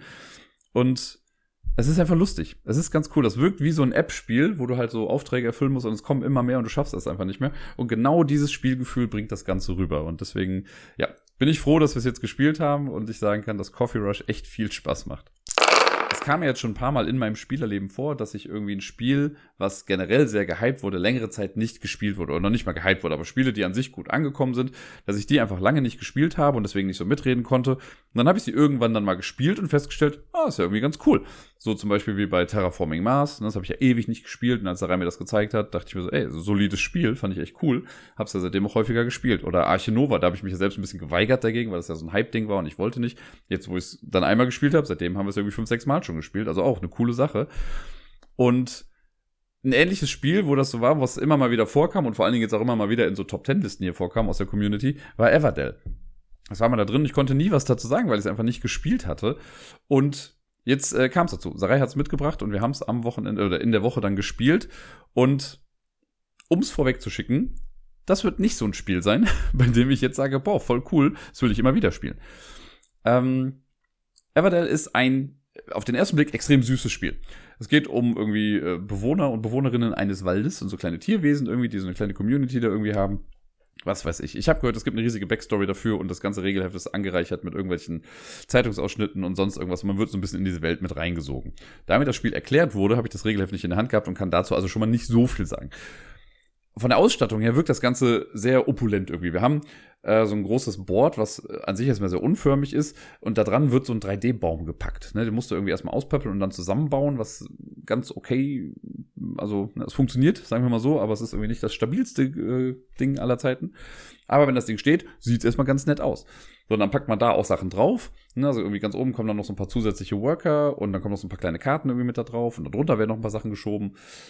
Und dann bekommt man noch ein paar Karten auf die Hand und es gibt ein paar Karten in der Auslage und es gibt ein paar Ressourcen, die auch alle toll aussehen, gar keine Frage. Also diese Ressourcen sind echt äh, schick gemacht. So, da gibt es irgendwie so Beeren, die aus so einer Art Gummi irgendwie sind, da gibt es Holz und es gibt Stein und äh, Bernstein oder Harz oder was auch immer das da war. Das sieht wirklich toll aus. Und auch die Illustrationen sind an sich echt ganz nett. So. Und dann geht das Spiel los in Everdell haben wir im Prinzip ein Worker Placement Spiel. Man könnte sagen Worker Placement mit so ein bisschen Engine Building, würde ich jetzt mal sagen, was es ist. Ähm, man startet, also die Person, die beginnt, hat irgendwie, glaube ich, nur fünf Karten auf der Hand, die nächste sechs, dann sieben, dann acht oder so, je nachdem, mit wie vielen Leuten man spielt. Und wenn man am Zug ist, dann kann ich entweder eine Karte aus meiner Hand ausspielen, wenn ich die Ressourcen dafür habe, oder ich kann einen meiner Worker setzen. Zu Beginn des Spiels sind das nur zwei. Ne? Jeder hat zwei Worker und es gibt auf dem Mainboard, sage ich mal, gibt es so eine Reihe von Worker Placement Spots, die immer zur Verfügung stehen. Das sind also die Standarddinger, um irgendwie an Ressourcen dran zu kommen. Und es werden noch vier zusätzliche Karten aufgedeckt, die nochmal ein bisschen Varianz mit reinbringen. Das heißt, das sind Spots, die mal dabei sind oder auch mal nicht, je nachdem, wie man die Karten halt gemischt hat wenn man jetzt, bei uns war es so, dass dann auf diesen zusätzlichen Karten, da waren zwar immer zwei Spots drauf, aber da wir zu dritt gespielt haben, konnte man immer nur einen davon besetzen. Und genau, das ist dann so, das sind die Spots. Und es gibt noch, ich glaube, acht Karten sind es oder zehn, acht oder zehn Karten, die in der Mitte ausliegen, auf jeden Fall, auf der Wiese, so heißt das Ganze. Und die Wiese, ich würde das so beschreiben, das ist zwar an sich eine Auslage, aber das ist im Prinzip für jede Person eine erweiterte Kartenhand. So ein bisschen wie die Community Cards beim Poker. Ähm, weil wenn ich jetzt am Zug bin und ich will eine Karte ausspielen, dann kann ich entweder eine Karte aus meiner Hand ausspielen, ich kann aber eine Karte von der Wiese ausspielen, wenn ich die Ressourcen dafür habe. Ich kann einfach sagen, gut, ich zahle das und leg das dann dahin, wenn ich es jetzt richtig im Kopf und richtig verstanden habe. Steinigt mich nicht, wenn es nicht so ist, aber ich meine, so habe ich es verstanden. Und ja, das sind so die zwei Sachen, die man theoretisch in seinem Zug machen kann. Äh, also Karte ausspielen, entweder von der Hand oder von der Wiese, oder einen Worker setzen und dann das machen, was der Spot dann irgendwie sagt. Es gibt noch eine dritte Möglichkeit und das ist sich auf die nächste Jahreszeit vorbereiten. Und das heißt im Prinzip, dass wir eine Runde aussetzen und dann werden so ein paar Effekte abgehandelt und in der Regel kriegen wir aber dann immer einen Worker mehr noch mit dazu. Ne? Und das ist so ein bisschen das, wo, wo es mich thematisch, also ich habe thematisch sowieso nicht so viel jetzt da rein interpretiert, aber da hat es mich so ein bisschen verloren, weil es ist wohl so, und das war mehrfach irgendwie Thema, aber es kann sein, und das war auch so bei uns, dass ich schon im Sommer bin oder im Frühling bin, du aber noch im Winter. Das heißt, wir spielen dann irgendwann so ein bisschen asynchron. Ne? Und das war bei uns der Fall, weil also Deni hatte anscheinend von Anfang an äh, eine richtig gute Combo und konnte relativ viel machen in, seinem, in seiner ersten Jahreszeit. Und ich war dann schon durch. Ich konnte wenig so viel machen. Ich habe mir eine zwei Arbeiter gesetzt, habe, glaube ich, gefühlt ein oder zwei Karten gespielt, wenn es hochkommt, so, und dann war ich halt durch. So, mehr ging einfach nicht. Das heißt, ich musste sagen, gut, ich äh, bereite die nächste Jahreszeit vor, habe dann hier und da noch ein paar Effekte bekommen. Und dann war ich gefühlt mit der zweiten Jahreszeit schon fast durch. Da hat Deni erst angefangen, die erste abzuhandeln. Also, das war sehr, sehr krass asynchron und hat für mich so ein bisschen dazu gefügt, also am Anfang war es so, dass, also bei Sarai war das dann ähnlich, die war halt auch länger noch in der ersten Phase als ich. Das hat sich dann später so ein bisschen angeglichen. Also irgendwann haben wir uns quasi äh, aufeinander eingestellt, aber Deni war halt komplett raus. Also Deni konnte am Ende noch tausend Sachen machen, weil wir beide schon aufgehört hatten. Und das war für mich ein recht, wie soll ich sagen, frustrierender Loop, in dem ich da gefangen war, weil es ist ja Worker Placement und wenn ich jetzt für mich die Jahreszeit beende oder die nächste vorbereite, dann nehme ich meine Worker wieder zurück, aber die anderen bleiben halt da stehen. Deni hatte halt, das war halt was, was ich halt jetzt nicht wusste als kompletter Neuling in dem Spiel, der hat halt einen Spot bedient am Anfang, wo er noch direkt draufgegangen ist, weil der ist total super, irgendwie, wo man drei Beeren bekommt oder so, ne? Aber jetzt, ich hatte keine Ahnung, dass Beeren so wertvoll sind in dem Spiel. Jetzt weiß ich das auch ein bisschen besser. Und dann stand er halt da drauf, so. Und jetzt in meinem Verständnis wäre dann ja gewesen, okay, wir warten jetzt, bis die Jahreszeit für alle rum ist und dann fangen wir alle die nächste an, so und dann könnte ich da ja drauf gehen vielleicht. Aber ist nicht so, weil als ich dann wieder dran war und meine Arbeiter einsetzen konnte, stand er halt noch immer da von seiner vorherigen Jahreszeit. Das heißt, ich konnte da gar nicht drauf. Und als er dann darunter gegangen ist, war es schon wieder so weit, dass ich gar keine Arbeiter mehr hatte, weil ich meine schon woanders einsetzen musste, damit ich irgendwie an Ressourcen komme, um noch weitere Karten auszuspielen. Also ich bin, glaube ich, in der letzten Jahreszeit habe ich es geschafft, einmal dann da drauf zu gehen und sonst irgendwie nicht. Das gehört wahrscheinlich auch alles mit dazu und wenn man das Spiel besser kennt, äh, so dann weiß man das halt auch einfach. Ne? Die meinten also beide auch, es gibt halt so ein paar Kombos, wenn man die halt von Anfang an trifft, so dann ist halt ganz gut. Sowas wie, ich glaube, Deni hatte dann Ehemann, Ehefrau und eine Farm oder irgendwie sowas und das hat ihm halt schon einen guten Bonus irgendwie gegeben. Und ich glaube, das hat er gleich zweimal dann, glaube ich, gehabt. So alles in allem was man dann im Zug macht, ist wirklich sehr, sehr gering schon fast. Also man hat, wie gesagt, man kann draufgehen, kannst Ressourcen sammeln. Du kriegst irgendwie hier zwei Harz oder ein Harz und eine Karte oder kriegst drei Holz oder zwei Holz und eine Karte oder einen Stein und sonst was, was weiß ich. Irgendwie Ressourcen oder du kannst Handkarten abwerfen und dafür Ressourcen nehmen. Also Geschichten. Und wichtig ist dann eigentlich das, was mit den Karten passiert. Wir bauen mit unseren Karten eine Auslage aus insgesamt 15 Karten. Mehr darf man nicht haben. Es gibt so ein paar Karten, die dann sagen, okay, die zählen nicht zu den 15 mit dazu, aber im Prinzip sagt man 15 Karten. Und Karten, da gibt's so auch zwei verschiedene. Es gibt Gebäude und es gibt Personen oder halt Tiere in dem Fall. Und auch da gibt's nochmal die Unterscheidung zwischen gewöhnlich und einzigartig. Von gewöhnlichen darf man mehrere einer Art auch drin haben und von einzigartigen darfst du halt nur eine äh, Version davon drin haben. Und die bedingen sich manchmal so ein bisschen gegenseitig. Das heißt, die eine Karte sagt, jo, wenn du das und das hast, dann kannst du dies und jenes machen bei Gebäuden war es, glaube ich, so, wenn du ein Gebäude hast und du hast die dazugehörige Person mit drin, das wird dann irgendwie unten auf der Karte angezeigt. Ich glaube, nur mal als Beispiel, wenn du das Schloss baust, dann kannst du die Königin umsonst quasi danach einziehen lassen oder halt auch in deine Auslage legen. Du kannst aber auch die Königin einfach so spielen, aber dann musst du halt ihre Ressourcen bezahlen, um die halt ins Spiel zu bringen. Und das geht auch nicht andersrum. Also wenn du die Königin hast, kriegst du nicht das Schloss. Du brauchst quasi immer das Gebäude zuerst, um dann die Person mit reinzubringen. Und das ist ganz nett, wenn man sowas mal hat, was dann irgendwie funktioniert. Hatte ich aber anfangs nicht. So, ich hatte am Anfang ähm, glaube ich, mehrere Karten, die alle irgendwie nicht zueinander gepasst hatten und das war halt so ein bisschen frustrierend. Äh, hin und wieder hat es dann mal geklappt am Ende raus. Also, ich hatte das mit Schloss und Königin, glaube ich, das war dann schon ganz nett, dass man so eine, in Anführungszeichen, teure Karte einfach so spielen kann. Äh, aber da muss man halt ein bisschen Kartenglück für haben.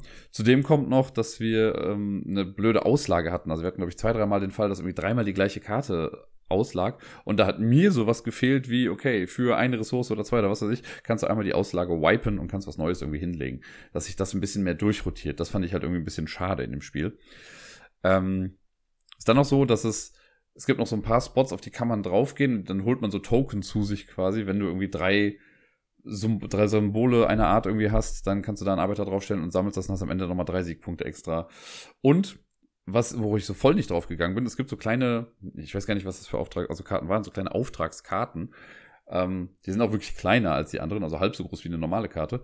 Und da stehen dann oben zwei Gebäude und oder Berufe irgendwie drauf. Und wenn du die beiden hast, dann darfst du da quasi einen draufstellen, dir diese Karte nehmen. Äh, dann kriegst du einen sofortigen Effekt und irgendwie bei Spielende oder bei der Abrechnung oder sonst was kriegst du dann auch nochmal äh, Punkte und oder Ressourcen. Keine Ahnung, irgendwie sowas. Und da habe ich voll nicht drauf geachtet. Und ich glaube, also es war schon für mich generell schwierig. Du brauchst halt dann Glück mit dieser Kombination, dass du halt genau diese Berufe und oder Gebäude dann halt eben hast. Aber ich habe es irgendwann aufgegeben, mir das überhaupt durchzulesen, weil das ist, glaube ich, mit also auch einer meiner großen Kritikpunkte. Das Spiel sieht zwar an sich erstmal total schön aus, aber dieser Baum ist einfach große Scheiße. So, ich kann es nicht anders sagen.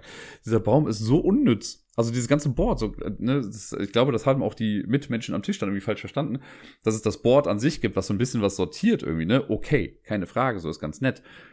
Aber diesen Baum hat es halt einfach nicht gebraucht. Und ich glaube, man hätte einfach so viel irgendwie sparen können, wenn man das ein kleines bisschen anders und ein bisschen effizienter vielleicht gemacht hätte.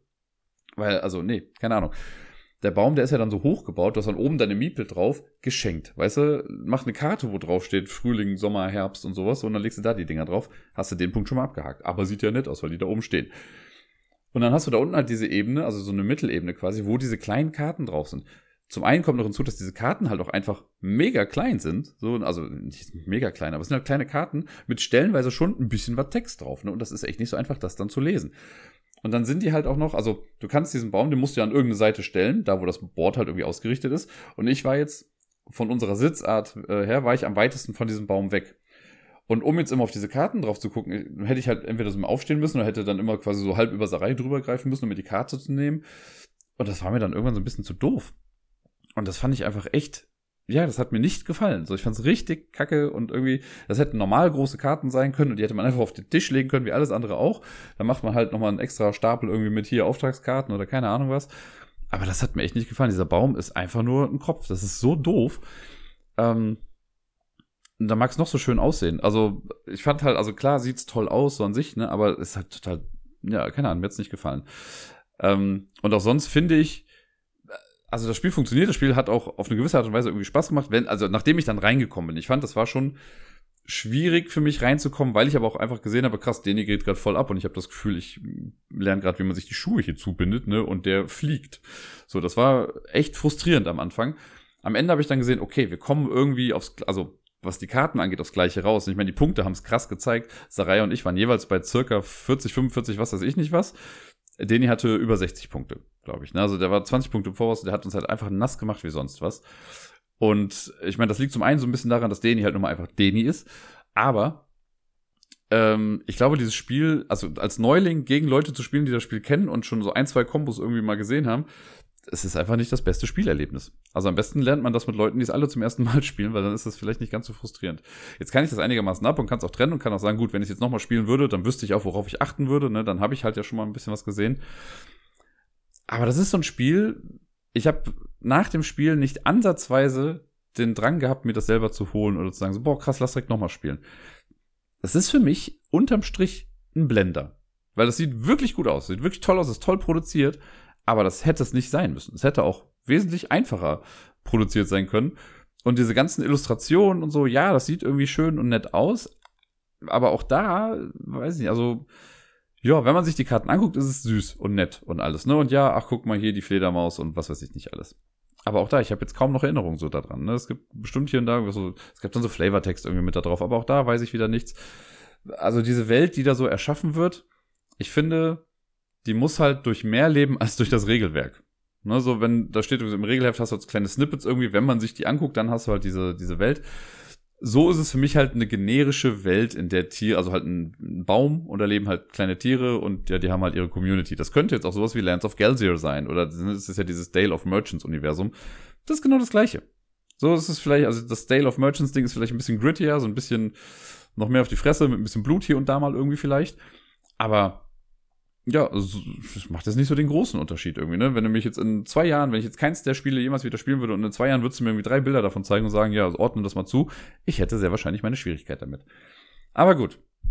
Ich möchte auch nicht, also soll es gar nicht so negativ klingen. Wie gesagt, das Spiel funktioniert und ich würde es auch nochmal mitspielen, aber ich selber habe jetzt absolut keinen Bock, mir das selber zu holen. Und sei es nur, weil ich keinen Bock habe auf diesen Baum. Ich habe ja auch schon oft gesehen bei Twitter, dass Leute das Spiel gespielt haben, ohne diesen Baum aufzubauen. Äh, den muss man ja auch vor allen Dingen jedes Mal wieder neu aufbauen. So, der passt ja halt natürlich nicht in die Schachtel rein. Das heißt, jedes Mal dieser Trouble und dann oben die Spitze, die musst du so halb da drüber irgendwie machen und dann also so reinfädeln. Nee, das ist irgendwie, das war nicht so ganz, nicht so ganz meins. Weiter geht's mit einem sehr, sehr alten Spiel namens Räuberei. Das ist von Wolfgang Kramer aus dem Jahre 1612, keine Ahnung, ist auf jeden Fall schon ein bisschen älter. Und äh, das habe ich bei Korea Board Games gespielt. Da wollten wir das einfach mal testen, aus Gründen. Und äh, es ist also es ist ein Spiel, das gefühlt in drei Minuten irgendwie vorbei war oder in fünf. Wir haben es zu dritt gespielt, Sarai war auch mit dabei. Und es war zwar lustig irgendwie, man merkt im Spiel auch so ein bisschen sein Alter an, aber es hat an sich erstmal funktioniert. Ähm, ich werde jetzt nicht großartig ins Detail gehen dazu. Die Idee ist quasi, wir haben, es gibt so ein paar Plättchen als Karten. Äh, davon kriegt man ein paar auf die Hand. Ich weiß gar nicht mehr, wie viele es waren. Ich glaube, sechs Stück oder so. Und es werden acht in die Mitte ausgelegt, sodass acht verschiedene Symbole da sind. Und wenn man am Zug ist, dann spielst du ein Plättchen und wenn du, äh, du kannst es, glaube ich, war das jetzt in den ich, ich, ein bisschen komme ich gleich durcheinander, ähm, weil wir verschiedene Iterationen davon gespielt haben. Aber ich meine, bei dem war es jetzt so, wenn du es eins ausgespielt hast, dann konntest du das theoretisch auf jeden Stapel irgendwie drauflegen, egal ob das Symbol jetzt passt oder nicht. Aber wenn du ein Symbol ausspielst, was schon irgendwo da ist, oder du legst es auf einen Stapel drauf und du spielst das gleiche Symbol wie das, was vorher da lag, dann kannst du diesen Stapel an dich nehmen. Und das ist egal, ob der Stapel in der Mitte liegt oder bei einer anderen Person oder halt auch bei dir, dann behältst du ihn halt einfach. Und danach ziehst du wieder eins nach. Und das heißt, ne, du bist dran, legst das irgendwie drauf, nimmst dir vielleicht einen Stapel zu dir, dann ist der nächste dran, legt da drauf vielleicht was und holt sich das dann zu sich. Und so wechseln diese Stapel halt dauernd Besitzer und Besitzerin. Und wenn alle Karten ausgespielt wurden, dann guckt man einfach, wer hat die meisten Karten gesammelt oder die meisten Plättchen gesammelt. Und das ist dann ein relativ einfacher Mechanismus. Man nimmt einfach alle Plättchen, die man hat, stapelt die aufeinander und guckt, wer hat den längst, äh, größten Turm auf jeden Fall. Und die Person gewinnt dann. Das ist eigentlich alles, was man zur Räuberei wissen muss. Äh, es ist, wie gesagt, ein sehr altes Spiel. Es funktioniert noch nach wie vor und wir hatten auch Spaß damit. Ähm, aber ja, das ist, keine Ahnung. Also wir haben es wir haben's gespielt. Ich belasse es mal dabei. Ich glaube, man würde es wahrscheinlich heutzutage auch so nicht mehr bekommen, wenn man nicht irgendwie auf dem Flohmarkt das findet oder so. Aber ja, das war Räuberei von Wolfgang Kramer. Das nächste Spiel, das wir gespielt haben, heißt Räuber von Wolfgang Kramer. Das haben wir auch bei Korea Board Games gespielt. Vielleicht erkennt ihr da langsam so einen roten Faden drin irgendwie. Äh, wobei, nach Räuber hört es dann auch auf mit der Reihe erstmal. Aber ja, wir haben Räuber gespielt und das ist so ein Spiel, was quasi auf Räuberei aufbaut und ein bisschen später dann mal rausgekommen ist. Allerdings das Spiel unfassbar kompliziert macht. Ähm, weil ich hatte, also wie gesagt, Räuberei habe ich ja eben relativ schnell erklärt und das ist auch alles, was das Spiel ist. Ne? Also hier Kärtchen ausspielen, auf ein gleiches Symbol drauf und du bekommst das Ding und fertig. Räuber äh, macht das Ganze zu einem mathematischen Denkbluff-Spiel irgendwie. Und zwar haben wir jetzt auf einmal so neun Sackkarten in der Mitte. Wir spielen immer noch Räuber, die quasi etwas äh, erbeuten wollen. Es gibt neun Geldsäcke in der Mitte. Die haben alle verschiedene Zahlen quasi aufgedruckt. Ein paar, ich glaube, es fängt an bei 25, 26, 27, 28, dann gibt es irgendwie 45, 70 und 100 oder so. Wie gesagt, insgesamt neun Stück. So, wenn ich jetzt am Zug bin, ich habe auch Karten auf der Hand und ich habe dann Karten, es gibt irgendwie zweimal die zwei, dreimal die drei, viermal die vier und so weiter bis zehnmal die zehn und es gibt zwölf Räuber. Wenn ich am Zug bin, kann ich irgendeine Karte nehmen und kann sie auf irgendeinen Sack spielen. Wenn da noch nichts drauf ist auf dem Sack, dann nehme ich diese Sackkarte einfach zu mir und ja, ich werde Sack im Laufe dieser Rezension noch ein bisschen häufiger sagen. Ich nehme die Sackkarte also zu mir und diese Sackkarten sind so äh, designt, in Anführungszeichen, dass äh, man dann die Karten, die man draufgespielt hat, so ausrichtet, dass sie auf einen Zahlenbereich zeigen. Und zwar kann das sowas sein wie 0 bis 15. Wenn ich jetzt eine 10 ausspiele und lege das jetzt auf den 100er Sack, dann richte ich das so aus, dass diese 10 quasi dann auf das 0 bis 15 zeigt. Dann wissen alle anderen, ah, in diesem Sack befinden sich jetzt 0 bis 15 Goldstücke im Prinzip. Das ist bei der ersten Karte noch nicht so spannend, weil man sieht den Wert ja auch einfach, aber ansonsten werden die Karten später gestapelt. Das heißt, wenn jetzt jemand da was anderes draufpackt, irgendwie eine 7 zum Beispiel, dann wäre der 17 drin, dann müsste ich, als die Person, die den Sack hat, müsste jetzt das so ausrichten, dass dann jetzt auch einmal 16 bis 35 oder so an, äh, da gezeigt wird und dann kann man halt immer nur den Bereich erahnen, in dem das irgendwie ist. Wenn ich auf einen äh, Sack bei einer anderen, also ich kann immer auf jeden Sack draufspielen, sei er bei mir, in der Mitte oder bei einer anderen Person. Wenn ich jetzt auf irgendeinen Sack draufspiele und ich lege den gleichen Zahlenwert, der schon oben drauf liegt da, dann passieren zwei Dinge. Zum einen muss die Person, die gerade im Besitz des Sackes ist, die muss dann einmal kontrollieren, ob ich jetzt nicht übers Ziel hinausgeschossen bin, weil man darf nicht zu viel in den Sack reinlegen und zu viel heißt, es darf nicht, die Gesamtsumme der Karten darf nicht höher sein als der Wert des Sacks, also das, was da drauf gedruckt ist. Also ich kann jetzt nicht 108 in den 100er Sack legen zum Beispiel. Die muss dann gucken, passt das? Wenn ja, dann kriege ich den Sack. Dann bleibt er bei mir, dann habe ich den quasi geklaut. Es gibt noch eine andere Möglichkeit, einen Sack zu klauen, und das ist, wenn man den Sack dicht macht. Das heißt, man legt genau den passenden Wert drauf, der fehlt, um das Ding bis oben hin zuzumachen. Ne? Wenn jetzt angenommen 96 sind drin und ich spiele eine 4 drauf, so dann habe ich den 100er Sack dicht gemacht, dann kriege ich den auch und der wird rumgedreht und der ist safe, der kann nicht mehr geklaut werden. Das ist so ein bisschen das Coole, wenn man das schafft, irgendwie so einen Sack ja, zu klauen.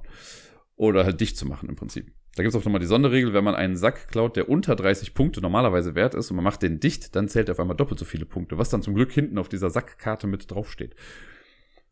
Und nach einer Weile wird das halt dann so ein bisschen auch so ein Memory-Spiel, weil ich weiß dann, okay, ich hatte eben hier den einen Sack, da passen insgesamt 70 rein. Als ich das letzte Mal geguckt habe, waren es 38. Der wurde mir dann geklaut, da wurde nochmal eine 7 draufgelegt, dann sind wir jetzt bei 45, dann hat der aber nochmal eine 8 draufgelegt, sind 53, aber vielleicht habe ich mich auch verrechnet irgendwo.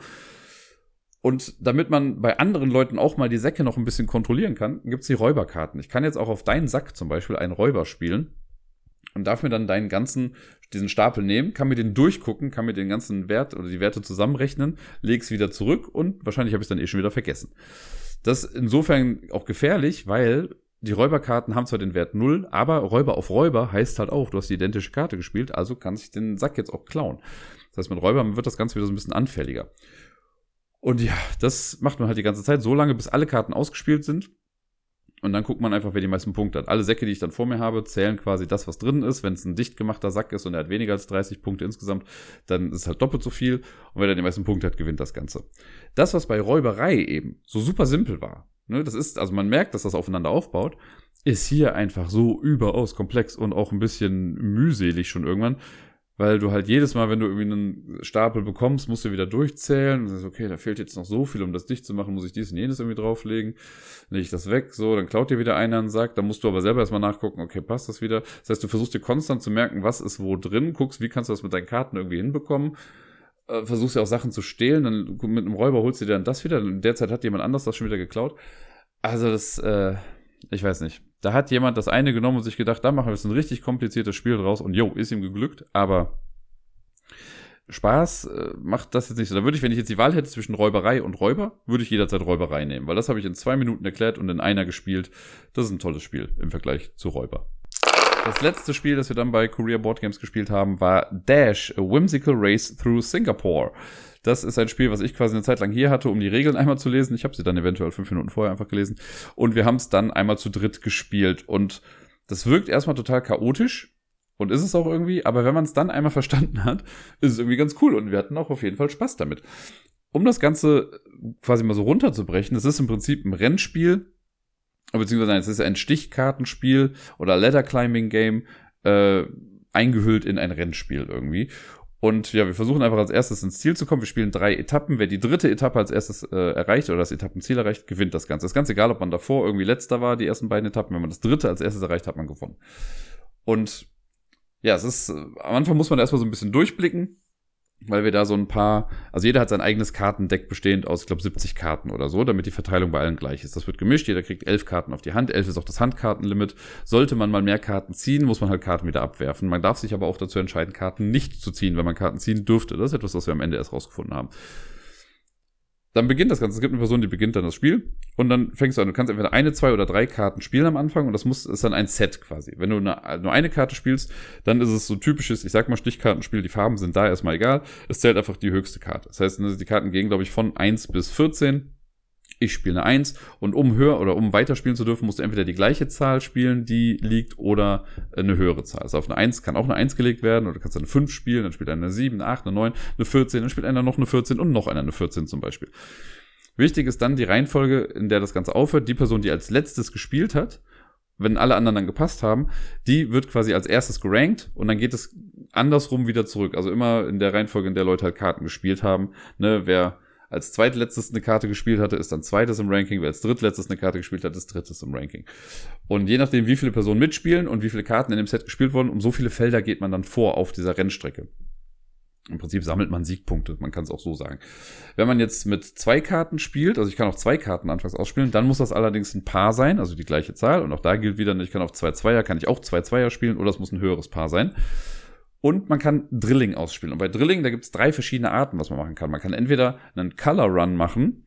Ein Color Run ist äh, einfach, sind drei Farben, äh, drei Karten einer Farbe, die müssen aber nicht aufsteigen oder sonst irgendwas sein. Das können einfach drei Karten sein. Die höchste Karte in dem Set sagt dann, wie hoch das ist. Also wenn du jetzt blau 1, 2, 4 spielst und ich spiele gelb, keine Ahnung, 10, 11, 14, dann gewinnt meins, weil 14 höher ist als die blaue 4. Das ist das Color-Ding. Ich kann auch einen Run spielen. Das heißt 1, 2, 3 in einer Farbe, und es muss noch nicht mal eine Farbe sein, es kann einfach 1, 2, 3 sein. Und eine, ein ähm, Run quasi, also eine Straße, schlägt immer einen Color-Triple. So, ne? Ist egal wie hoch, wenn du ein 14er Color-Dingsbums hast, ist super. Wenn ich 1, 2, 3 spiele, habe ich schon was Höheres als du. Und dann gibt's noch den Drilling an sich, also dreimal die gleiche Zahl. Und das schlägt quasi dann alles. Also ein Drilling schlägt auch auf jeden Fall die Straße und auch das Color-Ding. Und da kommt es dann auch darauf an, wenn ich jetzt drei Fünfer spiele, kannst du halt drei Siebener spielen. Das ist dann natürlich auch wieder höher. Und je nachdem, wie viele Karten in einem Set sind, desto mehr Felder geht man nach vorne, wenn man das dann auch gewinnt oder halt Zweiter oder Dritter wird irgendwie. Ne? Wenn ich jetzt nur eine Karte spiele und ich werde Letzter äh, in, diesem, in dieser kleinen Partie, sag ich mal, in diesem kleinen Stechen, äh, dann gehe ich kein Feld nach vorne. Wenn wir jetzt aber mit drei Karten jeweils spielen, so, dann kann ich immer noch vier Felder nach vorne gehen. Und da muss man dann immer gucken, ob man jetzt bei einem Rennen mitmacht oder nicht. So eine Person gewinnt dann die Person, die als letztes, als erstes gerankt war, beginnt dann auch das neue Set. Und ähm, ja, man kann auch dann, wenn man am Zug ist, also du kannst entweder mitspielen und einsteigen, du kannst passen, ohne irgendwas anderes zu machen. Und du kannst dann eventuell später nochmal einsteigen, wenn du möchtest. Oder du kannst sagen, du steigst ganz aus und ziehst dann Karten. Aber dann, damit nimmst du dir die Möglichkeit, generell später nochmal mitzumachen. Und dann darfst du drei Karten ziehen. Weil wir ziehen nicht automatisch Handkarten nach. Das heißt, wenn ich ein paar Mal mitgespielt habe, habe ich weniger Karten auf der Hand und muss dann irgendwann wieder Karten nachziehen. Jetzt ist es noch so, wir haben zu dritt gespielt, da gibt es auch die Sonderregel, dass man immer zu Beginn einer Aktionsphase quasi zwei Karten zieht. Aktionsphase ist das Stechen quasi. Dann zieht man nochmal zwei Karten, äh, so dass man so ein bisschen mehr im Fluss ist. Und ja, dann spielt man die erste Etappe durch und dann guckt man, wer zuerst drin ist. Sobald einer das erste Etappenziel erreicht, ist das, diese Etappe auch vorbei. Und dann gibt es noch so äh, Bonuskarten oder wie heißt die nochmal? Powerkarten im Prinzip. Da startet man mit fünf Basic-Karten und man kann die immer dann ins Spiel bringen, wenn man innerhalb eines Stechens quasi zum zweiten Mal drankommt. Dann darf ich auch eine Power aktivieren. Das kann sowas sein, wie du darfst andere überspringen, du darfst einfach drei Felder nach vorne gehen, du kannst jemand anderen nach hinten ziehen und also verschiedene Sachen. Die sind am Anfang basic, haben alle gleich. Und äh, durch bestimmte Felder oder eben auch durch das Erreichen des Ziels als erstes kriegt man dann Gold- oder Silber-Power-Ups nochmal. Und die bringen dann nochmal mehr Fähigkeiten mit ins Spiel. Die kann man dann irgendwie reinhauen und hatten die anderen. Also ich war richtig schlecht. Die ersten beiden äh, Etappen habe ich nur die Silberdinger bekommen und unter den Silberdingern sind Karten, aber die sagen einfach, take a break. Diese Karte bringt nichts, wirf sie einfach ab. Und die habe ich nur da, also nur die habe ich gezogen. Was anderes hatte ich nicht. Und äh, die anderen waren dann schon relativ gut dabei. Jetzt war es allerdings sehr lustig, weil ich die ersten beiden äh, Etappen halt immer als letztes irgendwie ins Ziel gekommen bin, habe ich halt gar nicht so viele Karten gespielt wie die anderen. Und wenn Karten raus sind, sind sie raus. Das heißt, ne, wenn ich, also wir hatten dann den Fall, dass äh, der Leon, mit dem wir da mal spielen, der war super gut dabei, der war richtig gut, der hatte krasse Karten, was weiß ich nicht was, aber sein Deck war irgendwann alle und er konnte irgendwann rein rechnerisch auch schon gar nicht mehr ins Ziel kommen. So. Und dachte ich mir, okay, ganz cool. Und das gleiche ist der Reihe dann auch passiert. Und dann bin ich als lahme Schildkröte die ganze Zeit, ich habe halt gut hausgehalten mit meinen Karten und ich konnte lockerflockig dann am Ende noch ins Ziel gehen, weil die anderen einfach nicht mehr mitspielen konnten. Das war so ein bisschen antiklimaktisch. Für mich selbst jetzt natürlich super cool, dass das irgendwie noch geklappt hat, auch wenn ich wahrscheinlich am wenigsten damit selbst gerechnet hätte oder habe. Aber irgendwie war es ganz cool. Die anderen beiden fanden es halt auch ganz lustig, dass das irgendwie geht. Und hat dann natürlich zu einem Lerneffekt geführt, ne? Weil natürlich ist es so ein bisschen thematisch ja auch irgendwie, dass du bei so einem Rennen dich nicht von Anfang an vielleicht irgendwie verausgabst, sondern so ein bisschen haushältst mit deinen Karten, nicht bei jedem äh, Quatsch irgendwie mitmachst und irgendwie Karten reinhaust, sondern vielleicht auch mal sagst, nee, ich spiele jetzt keine Karten, einfach damit man hinten raus halt noch welche hat. Das hat echt Spaß gemacht und vor allen Dingen halt, also es war halt so wie so ein Film, dass halt die Person, die nichts konnte das ganze Spiel über, keine Powers hatte und sonst irgendwie was und einfach nur lahm war, dann am Ende lockerflockig ins Ziel gegangen ist, während die anderen, die tausend Sachen konnten, dann einfach auf der Strecke liegen geblieben sind. Das hat schon Spaß gemacht. Das Spiel ist mega überladen grafisch. Also ich finde, das ist sehr schwierig zu lesen, so insgesamt. Und ich glaube, also es gibt halt so ein Board, wo man sich drauf bewegt. Das hätte auch viel simpler gestaltet werden können. Und ich finde jetzt auch in dem Fall ist es nicht so, dass ich sagen könnte, yo, das führt aber zur Thematik irgendwie mit dazu oder spielt damit rein. Das ist es irgendwie nicht. Das hätte man irgendwie anders machen können. Ich finde die Idee aber ganz cool, dass jeder sein eigenes Deck irgendwie hat, weil das halt, wie gesagt, so diese eigene Ausdauer ist. Ne? Wie viel bin ich jetzt bereit zu geben? Möchte ich Karten ziehen? Wir hatten dann noch den Fall, deswegen habe ich gesagt, das haben wir erst später gemerkt. Wir hatten das immer so, wenn man halt Karten ziehen musste, so, dann haben wir sie auch alle immer gezogen und dann abgeworfen, was bei mir jetzt aber nicht so oft der Fall war. Und ich meine, es hat dann den Vorteil, wenn du mehr Karten ziehst, dann kannst du halt die schlechteren irgendwie aussortieren, dann hast du halt mal eine geile Hand und kannst dich irgendwie ein paar Mal super gut fortbewegen. Aber du verlierst halt auch schneller Karten dann dadurch, weil du halt die simpleren irgendwie rausgehauen hast. Und ich habe halt einfach konsequent mit meinen Scheißkarten immer gespielt. Hab mich dann mal gefreut, wenn es irgendwie gut geklappt hat. Aber dadurch hatte ich halt hinten raus dann einfach noch mal ein paar mehr Karten. Also es hat mir schon gut gefallen. Ähm, so ein Stichkarten-Rennspiel war für mich jetzt das erste Mal, dass ich das gespielt habe. Es gibt ja noch die Stich-Rally, die bei Amigo rausgekommen ist. Die wollten wir jetzt demnächst auch noch mal testen, einfach mal um zu gucken, wie das so im Vergleich dann noch ist. Ähm, es ist natürlich jetzt der hohe Glücksfaktor, der da jetzt mit reinspielt bei mir, dass ich sage, mir hat das Spiel gefallen. Ich glaube, wenn ich jetzt komplett die ganze Zeit immer hinten gelegen hätte, dann sähe das Ganze auch irgendwie anders aus. Spaß hatte ich so oder so bei dem Spiel. Egal, also bis zum Ende der zweiten Etappe oder zu Beginn der dritten Etappe sah es ja für mich auch einfach noch so aus, als hätte ich verloren und da hatte ich trotzdem auch irgendwie Spaß. Ähm, Aber es war so eine schöne Narrative, die dieses Spiel irgendwie gebildet hat, zumindest in unserer kleinen Gruppe, dass halt der Loser dann irgendwie am Ende doch noch vorne ist. Da kann man, glaube ich, cool was draus machen. Es hat so ein paar, zwei, drei Sachen, die irgendwie nicht ganz so griffig sind, diese ganzen Powerkarten. Ich weiß nicht, ob es das wirklich so sehr braucht. Man könnte das ein bisschen entschlacken, aber alles in allem kann ich nur sagen, dass es Spaß gemacht hat. Hin und wieder kommt es ja vor, dass ich mir ein Spiel hole, bei dem ich weiß, ich bin gar nicht Zielgruppe. Meistens halt eben Kinderspiele, weil ich weiß, das ist für die Arbeit dann. Und so ist es jetzt auch geschehen mit Das geheimnisvolle Haus vom Moses Verlag. Das habe ich gesehen und habe irgendwie mal kurz hinten drauf geguckt und dachte, ach guck mal, ein Escape Room Spiel für Kinder, drei Missionen, ja, nimm's mal mit. Vielleicht ist es was, dann können die Kinder das auf der Arbeit spielen. Und ich habe es dann mit Sarai gespielt letzte Woche, weil die auch sehr versiert ist, was Ex äh, Escape Room Spiele und so angeht. Mit ihr spiele ich auch immer die Unlocks, kleiner Spoiler für später. Und wir haben schon einige Rätselsachen irgendwie gemacht und ich dachte mir, ja, ihr Input ist ja auch auf jeden Fall echt gut und wir machen das ja ganz gerne, also setzen wir uns doch mal dann zusammen hin und spielen das dann mal. Und das haben wir dann getan. Und wir sind beide zu dem Schluss gekommen, dass das nichts ist. Das ist also, das, wie soll ich denn da anfangen?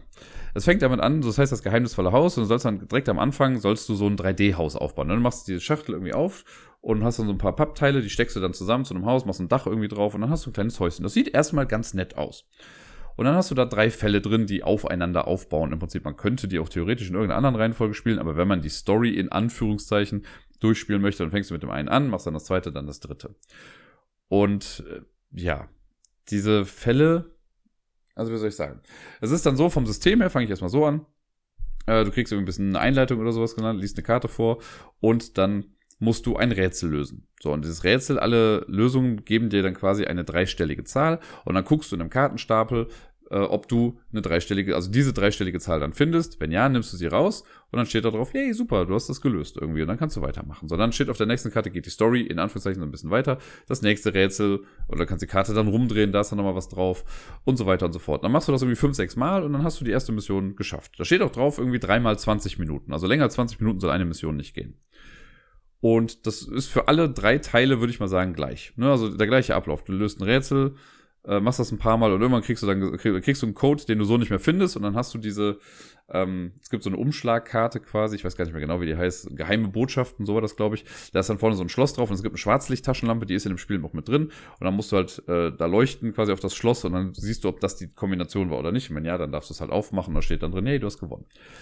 Ähm, ja, das ist erstmal so gesehen alles. Was schon so die erste Verwunderung war, es stand dann schon irgendwie direkt am Anfang da, ja, jedes Mal, wenn ihr die Schwarzlichttaschenlampe benutzen müsst, seht ihr dieses Symbol.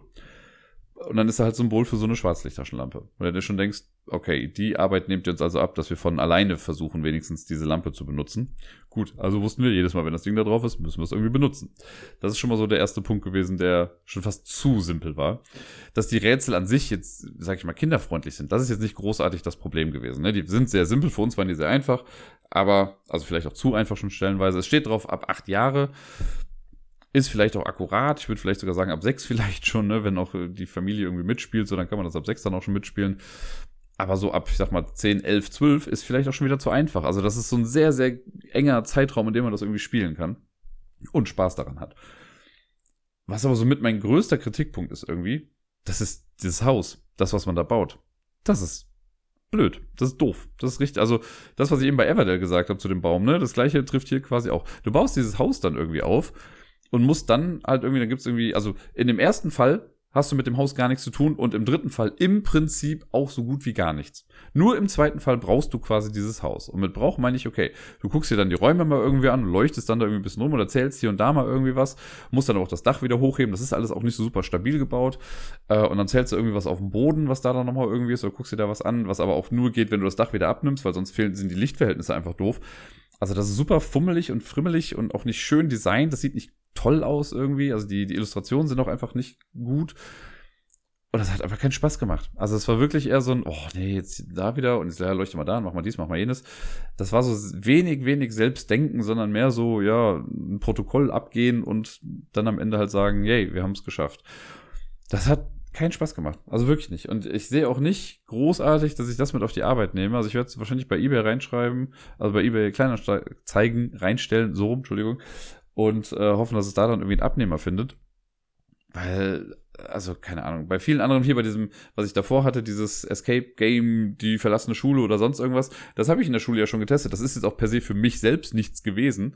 Aber mit den Kindern habe ich es ja schon getestet und hat es funktioniert. Aber bei dem Spiel, da habe ich nicht mehr Bock, den Kindern das zu zeigen, weil die, nee, das hat so null Ansporn und ja, dieses Haus, also es, es ist auch noch nicht mal so, dass es jetzt ein super schönes Haus ist, was man da baut. Das sind einfach so, so ein X, was du quasi aus zwei Pappteilen baust und dann halt so ein Dach da drauf. Aber das ist super instabil und ja, wie gesagt, man braucht es dann auch irgendwie nur für diesen einen Fall richtig und beim Rest ist es dann auch wieder egal. Nee, also da kann ich, da kann ich leider sagen, lass die Finger davon, da gibt es tausend bessere Sachen. Über das nächste Spiel kann ich auch gar nicht allzu viel sagen. Ich habe mit Sarai nämlich äh, Askalons Zorn gespielt. Oder ich glaube, der komplette Titel ist irgendwie Houses of Treasure, Jonathan Eatons Askalons Zorn oder Jonathan Eatons Houses of Treasure Askalons Zorn. Irgendwie sowas. Äh, auf Englisch ist es Askalons Fury. Das ist ein, ja, auch so eine Art Escape-Spiel mit Puzzle gemischt. Und wir haben hier am Anfang ein, also wir kriegen ein großes Poster irgendwie, das legen wir auf, da sind ein paar Umschläge drin. Es gibt ein Notizbuch, das man sich von Anfang an durchlesen kann. Und dann muss man dieses Poster aufmachen, da stehen dann irgendwie auch die Regeln drauf. Und dann kriegst du erstmal ein großes Puzzle. Das puzzelt man dann erstmal zusammen. Und das Spannende hierbei ist dann so, da sind so drei kreisrunde Aussparungen drin in dem Puzzle. Das ist auch kein riesiges Puzzle, also wir haben das irgendwie, keine Ahnung, lass es mal aller, aller höchstens 20 bis 30 Minuten gewesen sein, die wir dafür gebraucht haben. Ähm, und du hast dann diese Löcher da quasi drin und dann machst du irgendwann den ersten Umschlag auf und da hast du dann ein kleines Puzzle drin und das ist halt einer dieser Kreise, den puzzelst du dann, setzt das dann im besten Fall richtig ein und äh, löst dann halt ein paar Rätsel. So funktioniert das Ganze. Du versuchst quasi so eine Story nachzuvollziehen, kriegst immer so ein paar Dokumente und ähm, ja, musst zum einen halt diese kleinen Puzzle-Dinger fertig machen und dann das, was du in dem Puzzle hast, irgendwie mit einsetzen und mit so Rätseln, die dir gestellt werden, dann quasi verbinden und die Lösung finden. Und wenn du dann alles richtig hast, dann kannst du ganz am Ende das Puzzle einmal, deswegen ist dieses große Poster, glaube ich, auch nur mit dabei, du kannst es dann so zuklappen, einmal auf die andere Seite wenden und dann wieder aufmachen, sodass du die Rückseite des Puzzles siehst. Und daran kannst du quasi erkennen, ob du es richtig gemacht hast oder nicht. Und äh, ja, wir haben, ich weiß nicht, wie viel Zeit wir damit verbracht haben. Anderthalb Stunden, Stunde, anderthalb, vielleicht auch zwei, keine Ahnung. Ich habe da wirklich kein Zeitgefühl gerade für. Äh, ich kann auch gerade nicht nachgucken, warum, da komme ich später zu. Ähm, und das hat an sich Spaß gemacht, das war auch ganz nett. Äh, hier und da, wir waren anfangs so ein bisschen lost, weil wir nicht so genau wussten, was wir machen sollten. Und hier und da waren Sachen nicht so ganz klar formuliert von den Rätseln. Ähm, und vor allem war es am Ende, gab es eine Sache, die, egal wie wir es gelöst hätten, irrelevant war, wie wir dann festgestellt hatten. Und wir hatten auch hier und da, also wir hatten am Ende so gesehen einen kleinen Fehler drin, aber wie gesagt, es war auch irgendwie dann egal. Ähm, ja, und dann waren wir damit durch. Also es ist, es ist nicht schlecht, das möchte ich nicht sagen so. Ne? Das ist irgendwie von Jumbo, Sarai hat es irgendwie geholt, weil es irgendwie 50% runtergesetzt war, was ja auch nicht immer so das beste Zeichen dann für sowas ist. Ähm, ich, die Zeit war auf jeden Fall ganz nett und so die Rätsel, die mit drin waren, wenn man sie dann verstanden hatte, waren auch irgendwie ganz cool. Und hier und da gab es so ein paar Aha-Momente, so ach, guck mal, das ist doch dann dieses und jenes vielleicht. Ähm, bei einer Sache musste man, äh, nee, da greife ich gerade vorweg, da verwechsel ich gerade was, aber egal. Auf jeden Fall äh, in sich schlüssig irgendwie, das Material ist mega hochwertig auf jeden Fall. Diese Umschläge sind klasse, dieses Notizbuch, das ist echt schon, also super gute Qualität. Ähm, da ist wohl eine Reihe, ich glaube, da kann man mehrere irgendwie von machen. Das war jetzt, glaube ich, dann der erste Teil davon. Ich möchte jetzt gar nicht auf die Rätsel an sich dann irgendwie eingehen. Wie gesagt, ich glaube, hier und da könnten die Rätsel oder die Hinweise ein bisschen eindeutiger sein. Das ist nicht eindeutig im Sinne von, das ist die Lösung, sondern einfach präziser formuliert sein, so damit man eher weiß, was man jetzt genau da machen muss. Ähm, die Puzzle, äh, das Puzzle an sich hätte vielleicht auch einfach einen Ticken größer sein können, weil es gab stellenweise ein paar Passagen in, dem, in den Puzzles, die sehr fickelig und klein waren irgendwie und auch nicht eindeutig. Also, das kann ich mal spoilern. Es gab eins dieser kleinen Kreisrunden-Puzzle da haben wir im Endeffekt gemerkt, dass wir zwei Teile an eine jeweils falsche Stelle gesetzt hatten, aber es hat halt trotzdem gepasst. Und es ist uns halt optisch nicht aufgefallen, erst als wir das Puzzle rumgedreht hatten, um zu gucken, ob wir recht hatten oder nicht. Da haben wir dann gesehen, dass da was falsch rumlag. Das, äh, ja, das einfach, weil das so klein war, das hat man irgendwie nicht gesehen. Aber wie gesagt, das hat ja auch gepasst. Also da war auch die Passform jetzt nicht so eindeutig falsch oder richtig oder wie auch immer. Naja, die Story an sich ja, ist irgendwie ganz nett. Also kann man auf jeden Fall machen. Ist jetzt nichts großartig dran auszusetzen. Da habe ich schon Escape Rooms gespielt, die eine schlechtere Story irgendwie hatten. Äh, sowohl in echt als auch als Brettspielformat. Und das Einzige war so die Auflösung. Da hätte, also so ein kleines bisschen mehr hätte noch irgendwie gut getan. Ich habe ja gesagt, man kann das so rumdrehen und dann erfährt man, ob man recht hat oder nicht. Wie genau das geschieht, das äh, könnt ihr dann selber rausfinden, wenn ihr das spielen wollt. Aber so ein kleiner, es gab jetzt nicht so das definitive, yo, das ist jetzt genau das Richtige oder so, sondern einfach nur, ja, ihr habt es geschafft und gut ist. Und das war, auch so ein bisschen antiklimaktisch einfach am Ende. Aber wie gesagt, wir hatten Spaß und ich würde jetzt auch, wenn jetzt der zweite, dritte Teil oder was auch immer das davon noch gibt, wenn das jetzt hier nochmal landen würde, würde ich das sehr wahrscheinlich auch spielen und damit Spaß haben und dann einfach danach auch wieder abhaken. Das ist jetzt nichts, woran ich in zwei Monaten noch nachdenke oder drüber nachdenke, aber für den Moment war es ganz nett. Wir bleiben bei einem Puzzle und das ist jetzt was, was ich so gesehen noch gar nicht gelockt habe, weil es kein Spiel per se ist, sondern wir haben ein Puzzle gepuzzelt in der Zeit, in der Sarai hier war. Da haben wir drei Tage insgesamt dran gesessen. Wir haben jetzt nicht konstant immer gepuzzelt, weil wir haben ja auch andere Sachen noch gespielt dabei. Aber das ist von Ravensburger ein Puzzle gewesen aus der Circle-Reihe. Da hatte Sarai schon mal eins zu Hause gemacht und wir haben dann via Webcam oder Fotos und so haben wir dann gemeinsam die Rätsel davon gelöst. Und äh, jetzt hat sie eins mitgebracht, das haben wir jetzt dann quasi drei Tage lang gepuzzelt und dann am letzten Tag haben wir dann auch die Rätsel dazu dann gelöst. Und das wollte ich einfach nochmal kurz sagen, weil das echt Spaß macht. Ich fand's ganz cool. Die Puzzle an sich sind schon mal abgefahren, weil die in der Mitte, also die heißen The Circle, weil man in der Mitte dann am Ende quasi ein so ein Teil rausnehmen kann und so eine Scheibe reinsetzt. Ähnlich wie bei Exit, aber ganz anders als bei Exit. Und äh, das legt man dann rein und dann hat das halt eine Bewandtnis, wo welche Teile sind und dann werden so Pfeile gezeigt und dann, ja dieses Puzzle sorgt halt dafür, dass die Teile in der Mitte halt auch so kreisrund quasi sind. Also die Teile sind nicht kreisrund, aber die Form, die sie dann ergeben, ist so kreisrund. Aber nach außen hin wird es dann halt trotzdem wieder rechteckig. Das heißt, es gibt so ein paar abgefahrene Teile, die man sonst halt nicht aus Puzzeln kennt. Und das macht schon irgendwie spannend, das zusammen zu puzzeln. Wir hingen auch eine Weile irgendwie dran. Äh, weil, also irgendwann hat man so ein bisschen in der Reh raus und kriegst dann besser hin. Aber es gab ein paar Sachen, die haben uns echt auch hier und da zur Verzweiflung gebracht. Dann ist es ja noch so, wir haben es jetzt äh, nach Sarais Hardcore-Regeln gespielt. Das heißt, wir haben uns einmal kurz angeguckt, wie das Cover aussieht und ab dann auch nicht mehr drauf geachtet, was es hier unter echt ein bisschen schwierig gemacht hat.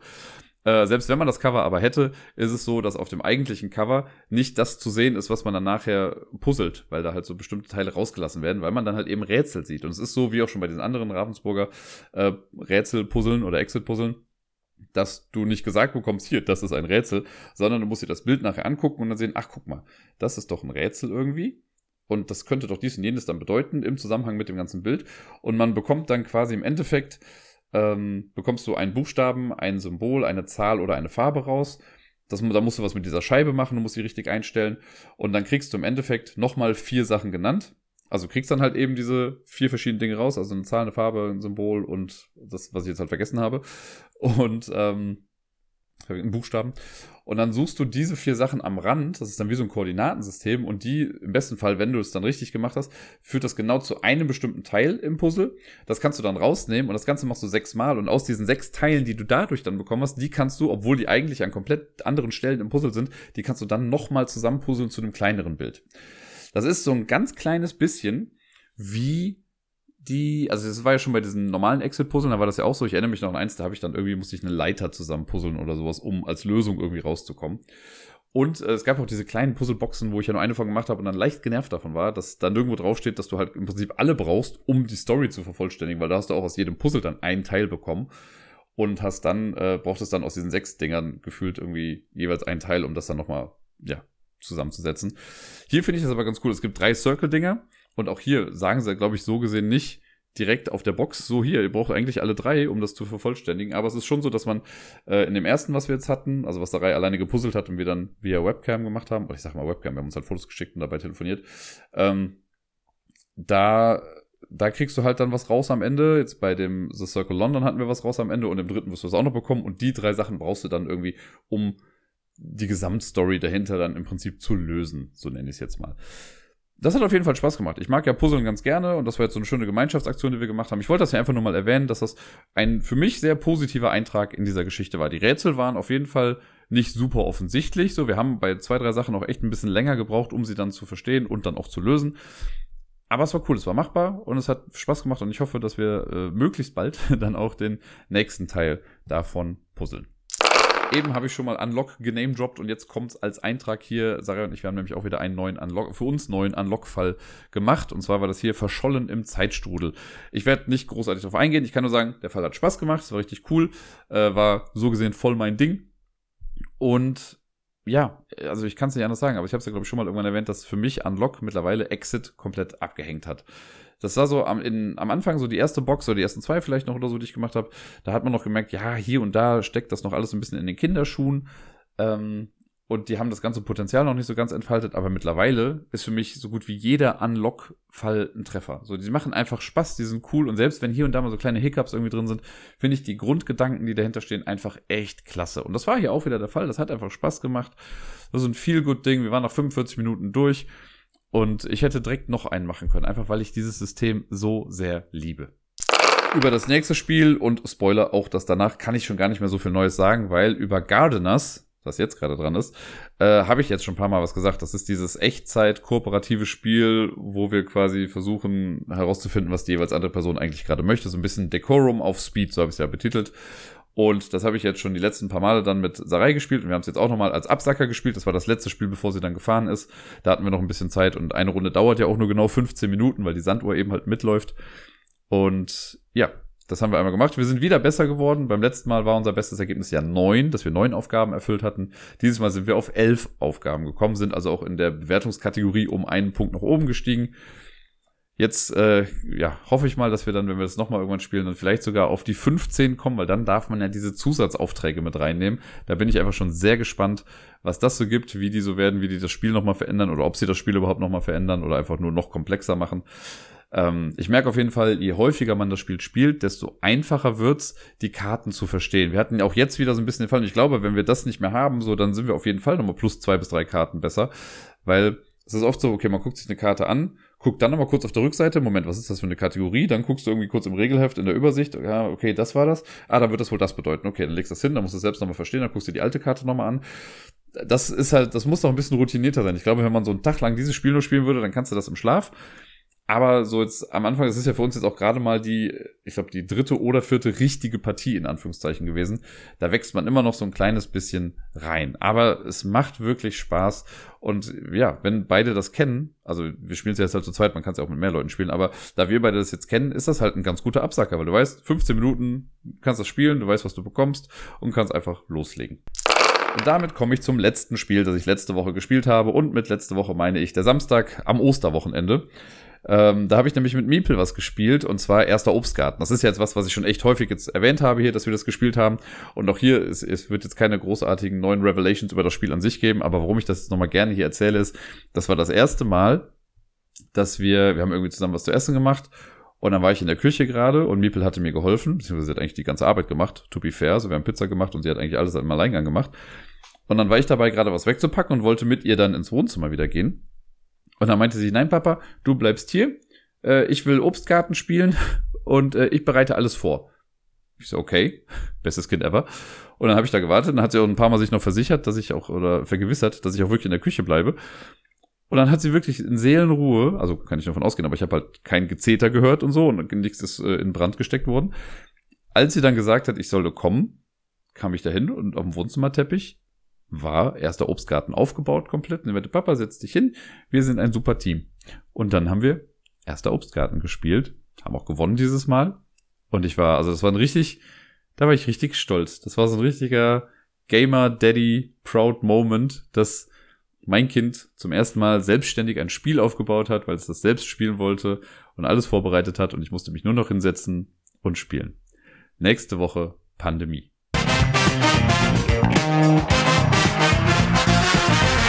Wir kommen zur Top 10 Liste der heutigen Episode. Letzte Woche hatte ich ja die Liste von Helmut, die ich dann, jetzt kann ich auch sagen, im letzten Moment richtig gelöst hatte. Es waren die Top 10 Spiele mit Kramerleiste. Helmut hat sich am Discord ein kleines bisschen geärgert, dass ich es doch noch kurz vor Schluss rausbekommen habe. Ich äh, bin sehr stolz auf mich.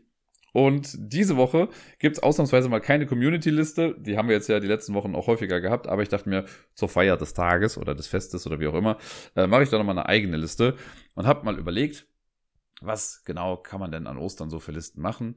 Und ich habe mich dazu entschieden, und wer den Titel richtig gedeutet hat, äh, der weiß, dass äh, Iskariot ja der Nachname von Judas war. Und Judas, das miese Schwein, da war ja ein Verräter. Und deswegen habe ich die Top 10 Spiele mit Verrat genommen. Und es ist nicht zwingend, dass es ein Spiel mit Traitor-Mechanik ist, aber Spiele, in denen man sich verraten fühlt.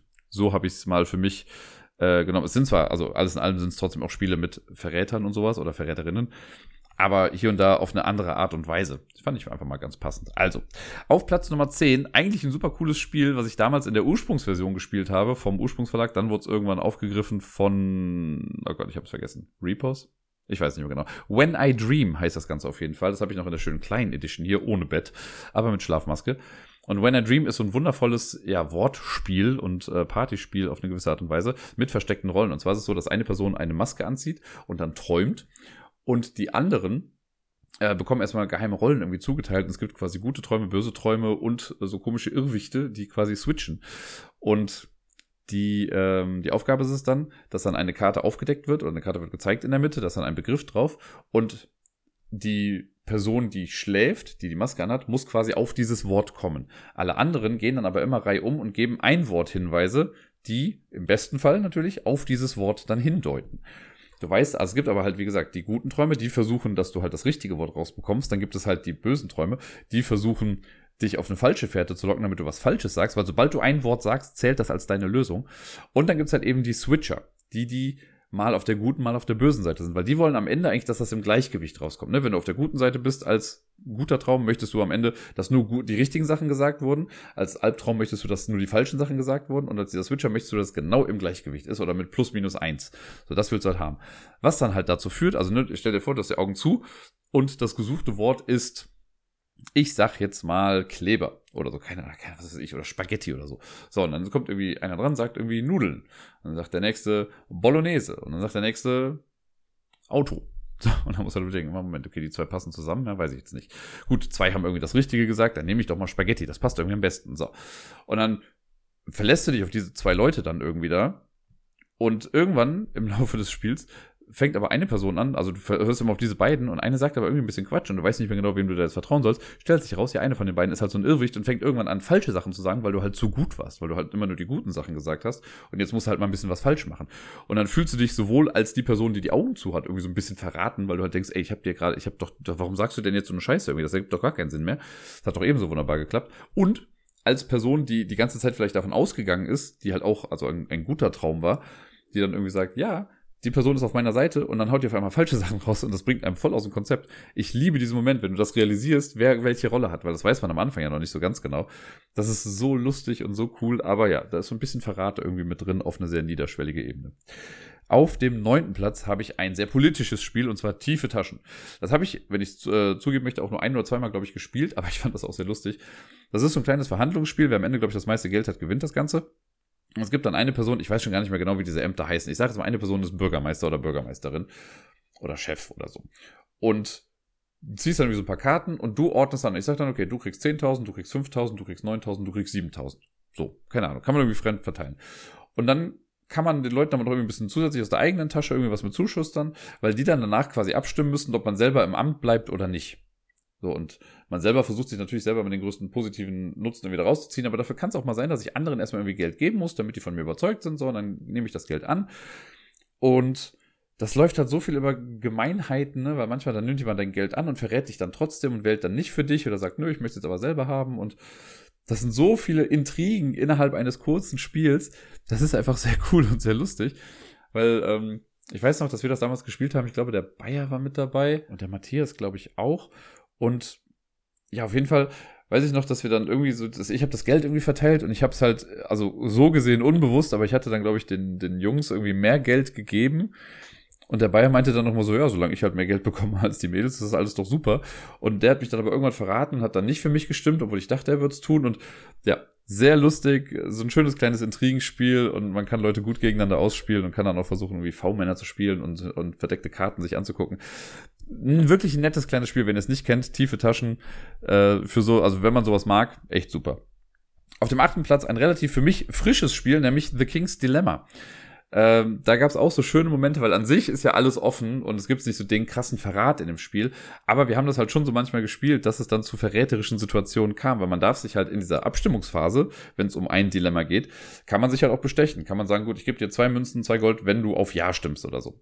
Und wir haben das halt manchmal sehr wörtlich genommen, weil oft gab es dann auch sowas wie, ähm, das, keine Ahnung, ne, hätte ich jetzt auf Nein gestimmt, dann wäre die ganze Entscheidung gekippt. Und dann sagt jemand, komm, ich gebe dir drei Gold, wenn du nicht auf Nein gehst.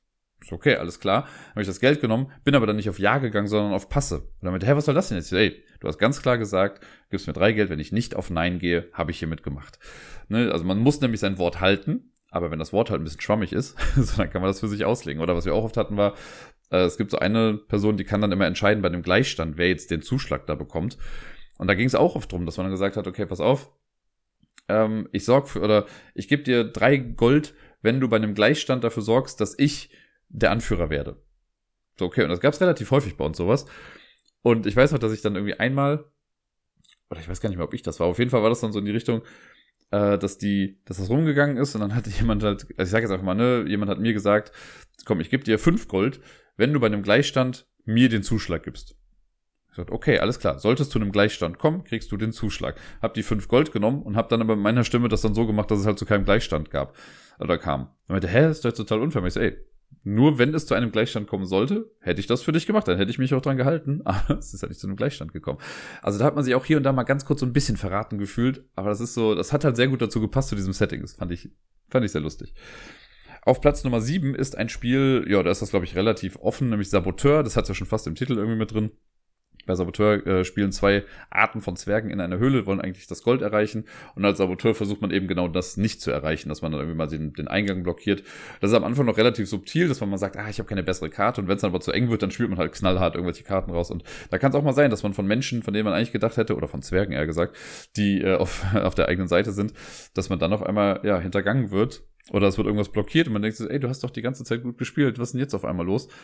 Das äh, ist ganz nett, vor allem, wenn man dann ja, wenn sich dann die Verräterzwerge untereinander dann noch irgendwie nochmal verbinden, das ist, ist lustig, kann lustig sein. Auf dem sechsten Platz, Dead of Winter, Winter der Toten auf Deutsch. Ich habe es wirklich sträflich lange nicht mehr gespielt. Ich möchte dieses Spiel irgendwann mal wieder auf den Tisch bekommen. Und es, ich kenne auch viele Leute, für die das nicht funktioniert, dieses Spiel. Aber ich finde es halt sehr cool, weil bei Dead of Winter, ganz runtergebrochen, Zombie-Apokalypse im Winter, wir versuchen eigentlich kooperativ Ziele zu erfüllen. Aber neben einem Szenario-Ziel, was wir äh, erfüllen wollen, hat jeder noch seine eigenen Personal Agendas. Und das kann halt dann sowas sein wie sammle X Karten von der und der Art. Und du kannst zwar das Szenario-Ziel an sich gewinnen, aber du kannst dein eigenes Ziel verkacken. Und ich habe das immer so erklärt, okay, wenn das Szenario gewonnen wurde, dann haben die, die auf der guten Seite sind, quasi einen Siegpunkt. Wenn du dein eigenes Ziel erfüllst, kriegst du noch einen Siegpunkt. Ne? Und dann kannst du sagen, okay, du hast das Szenario gewonnen, aber selbst verloren oder du hast zwei Siegpunkte, hast insgesamt gewonnen. Es gibt auch dann halt eben sowieso offensichtlich schon mal auch Verräter, also einen vielleicht äh, der versucht das Ganze zu sabotieren. Aber es gibt dann auch Leute, die spielen das halt dann so, dass sie dann sagen, na gut, wenn ich mein eigenes Ziel nicht erfüllen kann, dann soll halt auch niemand das gesamte Ziel erfüllen. Und das dann auch nochmal so ein bisschen sabotieren. Oder ne, wenn du halt Essen horten musst und du weißt, es ist gerade Nahrungsknappheit im Lager, okay, wie sehr willst du dann auf dein eigenes Ziel gehen? Das führt dann manchmal dazu, dass man halt eben auch doch irgendwie zum Verräter wird. Ja, und ich mag Dead of Winter einfach total gerne. Wie gesagt, es gibt zwar hier da Schwächen, aber alleine durch diese ganzen Crossroad-Cards da drin, die das jedes Mal wieder so ein bisschen anders machen, ist das einfach ein sehr, sehr cooles Spiel.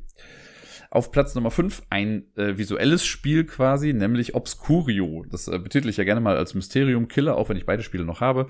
Bei Obscurio kriegt man so Bilder mit Bildhinweisen, yada yada. Wir müssen versuchen, Sachen zu dechiffrieren, aber es gibt eine Person, die halt weiß, was gesucht wird und man versucht dann immer so ein bisschen dagegen zu argumentieren. Sowas mag ich eigentlich auch ganz gerne, wenn man die Lösung kennt und Leute davon wegbringen muss. Und das hat man bei Obscurio und das ist sehr, sehr cool. Und zumal das jetzt hier nicht einfach nur argumentativ funktioniert, sondern die Karten, die da gespielt werden, die haben halt viele Elemente drin und es ist eigentlich einfach, Leute auch auf ein bisschen auf was anderes zu lenken, damit ja halt für was anderes irgendwie abgestimmt wird oder man kann dann halt eben seine Karten auch bewusst auswählen oder also man kann diese diese Fake-Karten mit reinwählen. Das ist schon echt gut. Das äh, gefällt mir da sehr gut und da hat man halt eben auch so Momente, wo man denkt, warum, hä, warum ist denn jetzt die Karte drin und warum sagst du jetzt, das ist das, wenn ich doch ganz klar irgendwie mir zu 100%, 100 sicher bin, es ist dieses Schiff da vorne, warum sagst du jetzt, es ist der Frosch da drüben, keine Ahnung. Finde ich klasse, finde ich gut. Auf Platz Nummer 4 ist Deception Murder in Hongkong. Da ist es ja so, dass wir äh, alle quasi bei der Polizei sind und einer von uns ist aber auch quasi ein Täter und manchmal auch noch mit einem Komplizen. Und da versucht man auch Leute halt irgendwie zu überreden. Und man kann die ganze Zeit super schlüssig argumentieren. Das ist halt das Geile. Du kannst super schlüssig argumentieren. Du musst gar nicht eigentlich lügen in dem Spiel. Und du kannst auch manchmal sagen, ja, hier bin ich auf jeden Fall auch ein bisschen mit verdächtig, aber guck doch mal da drüben, da ist dies und jenes und der Hinweis jetzt dazu, der passt auch auch dazu. Das, ähm, also das hat schon zu, zu krassen Momenten geführt, irgendwie, dass halt wirklich die Person, die auch mit am meisten gelabert hat und mit die besten Schlüsse gezogen hat, am Ende die Person war, die es dann war und wo dann die Leute am Tisch, den, die Kinnlade runtergefallen ist, weil sie das nicht glauben konnten, dass äh, das gerade geschehen ist. Auf dem dritten Platz, sind wir schon in der Top 3. Auf Platz 3 ist ein relativ kleines Spiel, nämlich Tempel des Schreckens. Ich glaube, so heißt es zumindest. Ähm, das ist ein kleines Kartenspiel, das gibt's auch schon als Time Bomb oder wie sie alle heißen. Don't Mess with Cthulhu ist, glaube ich, auch eine Version davon. Äh, bei Time Bomb, äh, beziehungsweise bei Tempel des Schreckens ist es so, es gibt, äh, es gibt so Karten, die vor einem ausliegen. Das kann man mit relativ vielen Leuten spielen. Ein paar Karten sind Schatzkarten, es gibt Fallenkarten, es gibt leere Räume quasi, die werden dann verteilt. Man darf sich, glaube ich, seine Räume dann angucken. Und, oder man weiß, welche Karten man hat, die werden dann aber gemischt und dann nochmal vor einen hingelegt. Das heißt, ich weiß, welche Karten ich habe, aber ich weiß nicht, wo sie sind. Und dann versucht man eigentlich, also wenn man auf der guten Seite ist, man hat so eine versteckte Identität. Wenn ich auf der guten Seite bin, dann versuche ich halt, dass die Leute an das Gold rankommen. Wenn ich auf der bösen Seite bin, dann will ich, dass die Leute Fallen aufdecken. Und dafür muss man aber halt eben auch dann oft zu so sagen, so, hey, komm zu mir. Also ich weiß, ich habe aufgedeckt, ich habe auf jeden Fall zwei Schatzkarten runter und keine böse Karte.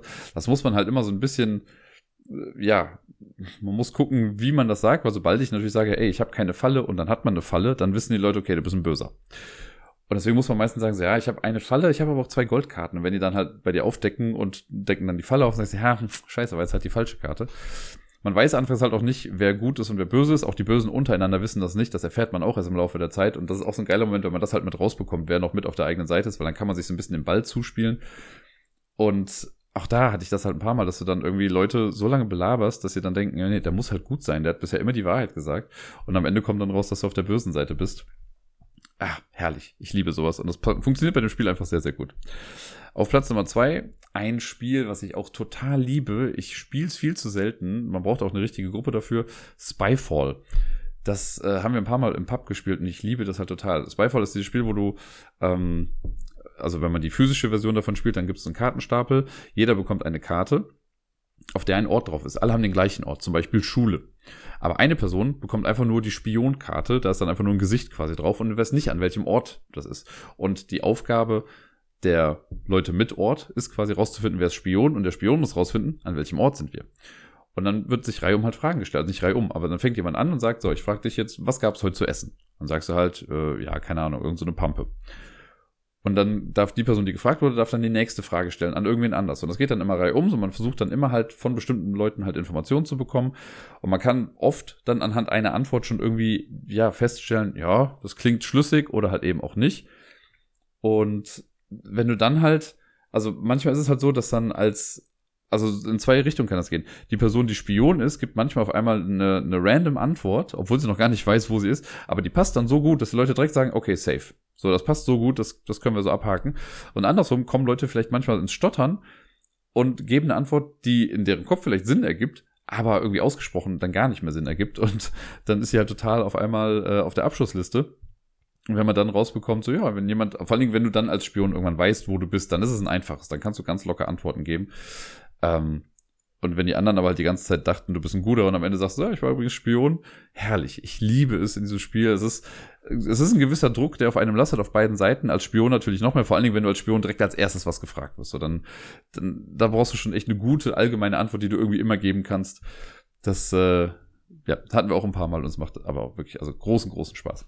Und auf Platz Nummer eins, ich glaube, wer mich kennt und wer hier schon hier und da mal zugehört hat, der, für den wird es jetzt keine große Überraschung sein. Es ist La Cosa Nostra, das große, große, coole Mafia-Spiel ähm, von Hardboiled Games.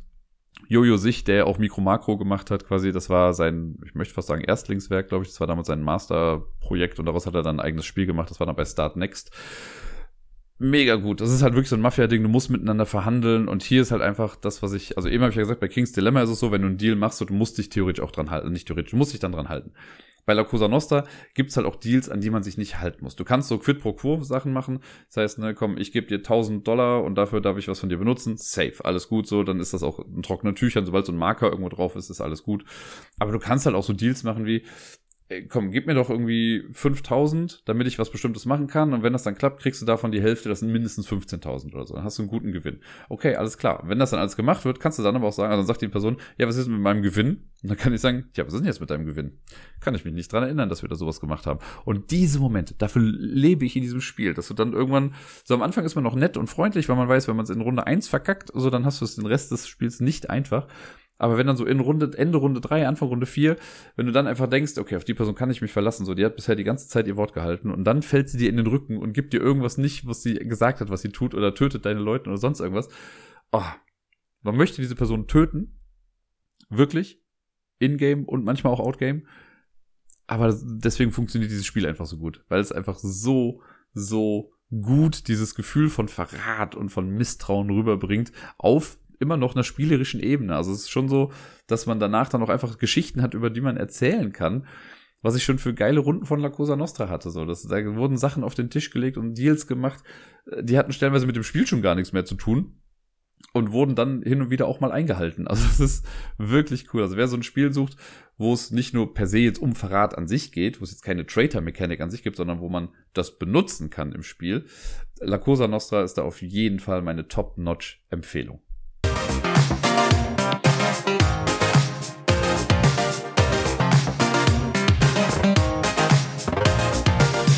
Und sonst so. Tja, zwischen äh, der Top 10 und der jetzigen Aufnahme sind circa 14 Stunden vergangen und meine Nase ist mal wieder zu. Es nervt mich tierisch. Äh, ich müsste mich eigentlich konstant auf eine Seite irgendwie legen, damit wenigstens dann das oben liegende Nasenloch irgendwie so ein bisschen frei wird. Und ja, es ist einfach kacke. Aber mal gucken, vielleicht, äh, wenn ich nur lange genug laber, wird es ein bisschen besser. Schauen wir mal, wie so die nächsten 10, 15 Minuten hier werden. Und dann bin ich auch durch für heute. Ist ja auch okay. Ja, letzte Woche ist äh, ein bisschen was passiert. Ein paar Dinge sind geschehen und äh, eine habe ich ja letzte Woche schon angekündigt und zwar war ich beim Quiz und zwar nicht als Host, sondern als Teilnehmer. Und zwar dann auch noch mit den Lampen. Und das war echt ganz schön. Und Sarai war ja auch noch mit dabei. Da habe ich ja schon gesagt, dass sie auch die Woche über zu Besuch war. Da sind wir Montag dann hingegangen. Da war dann Sarai, Robert, Bayer, Sebi und meine einer. Äh, der Wookie war leider nicht mit dabei. Der war nicht in der Stadt.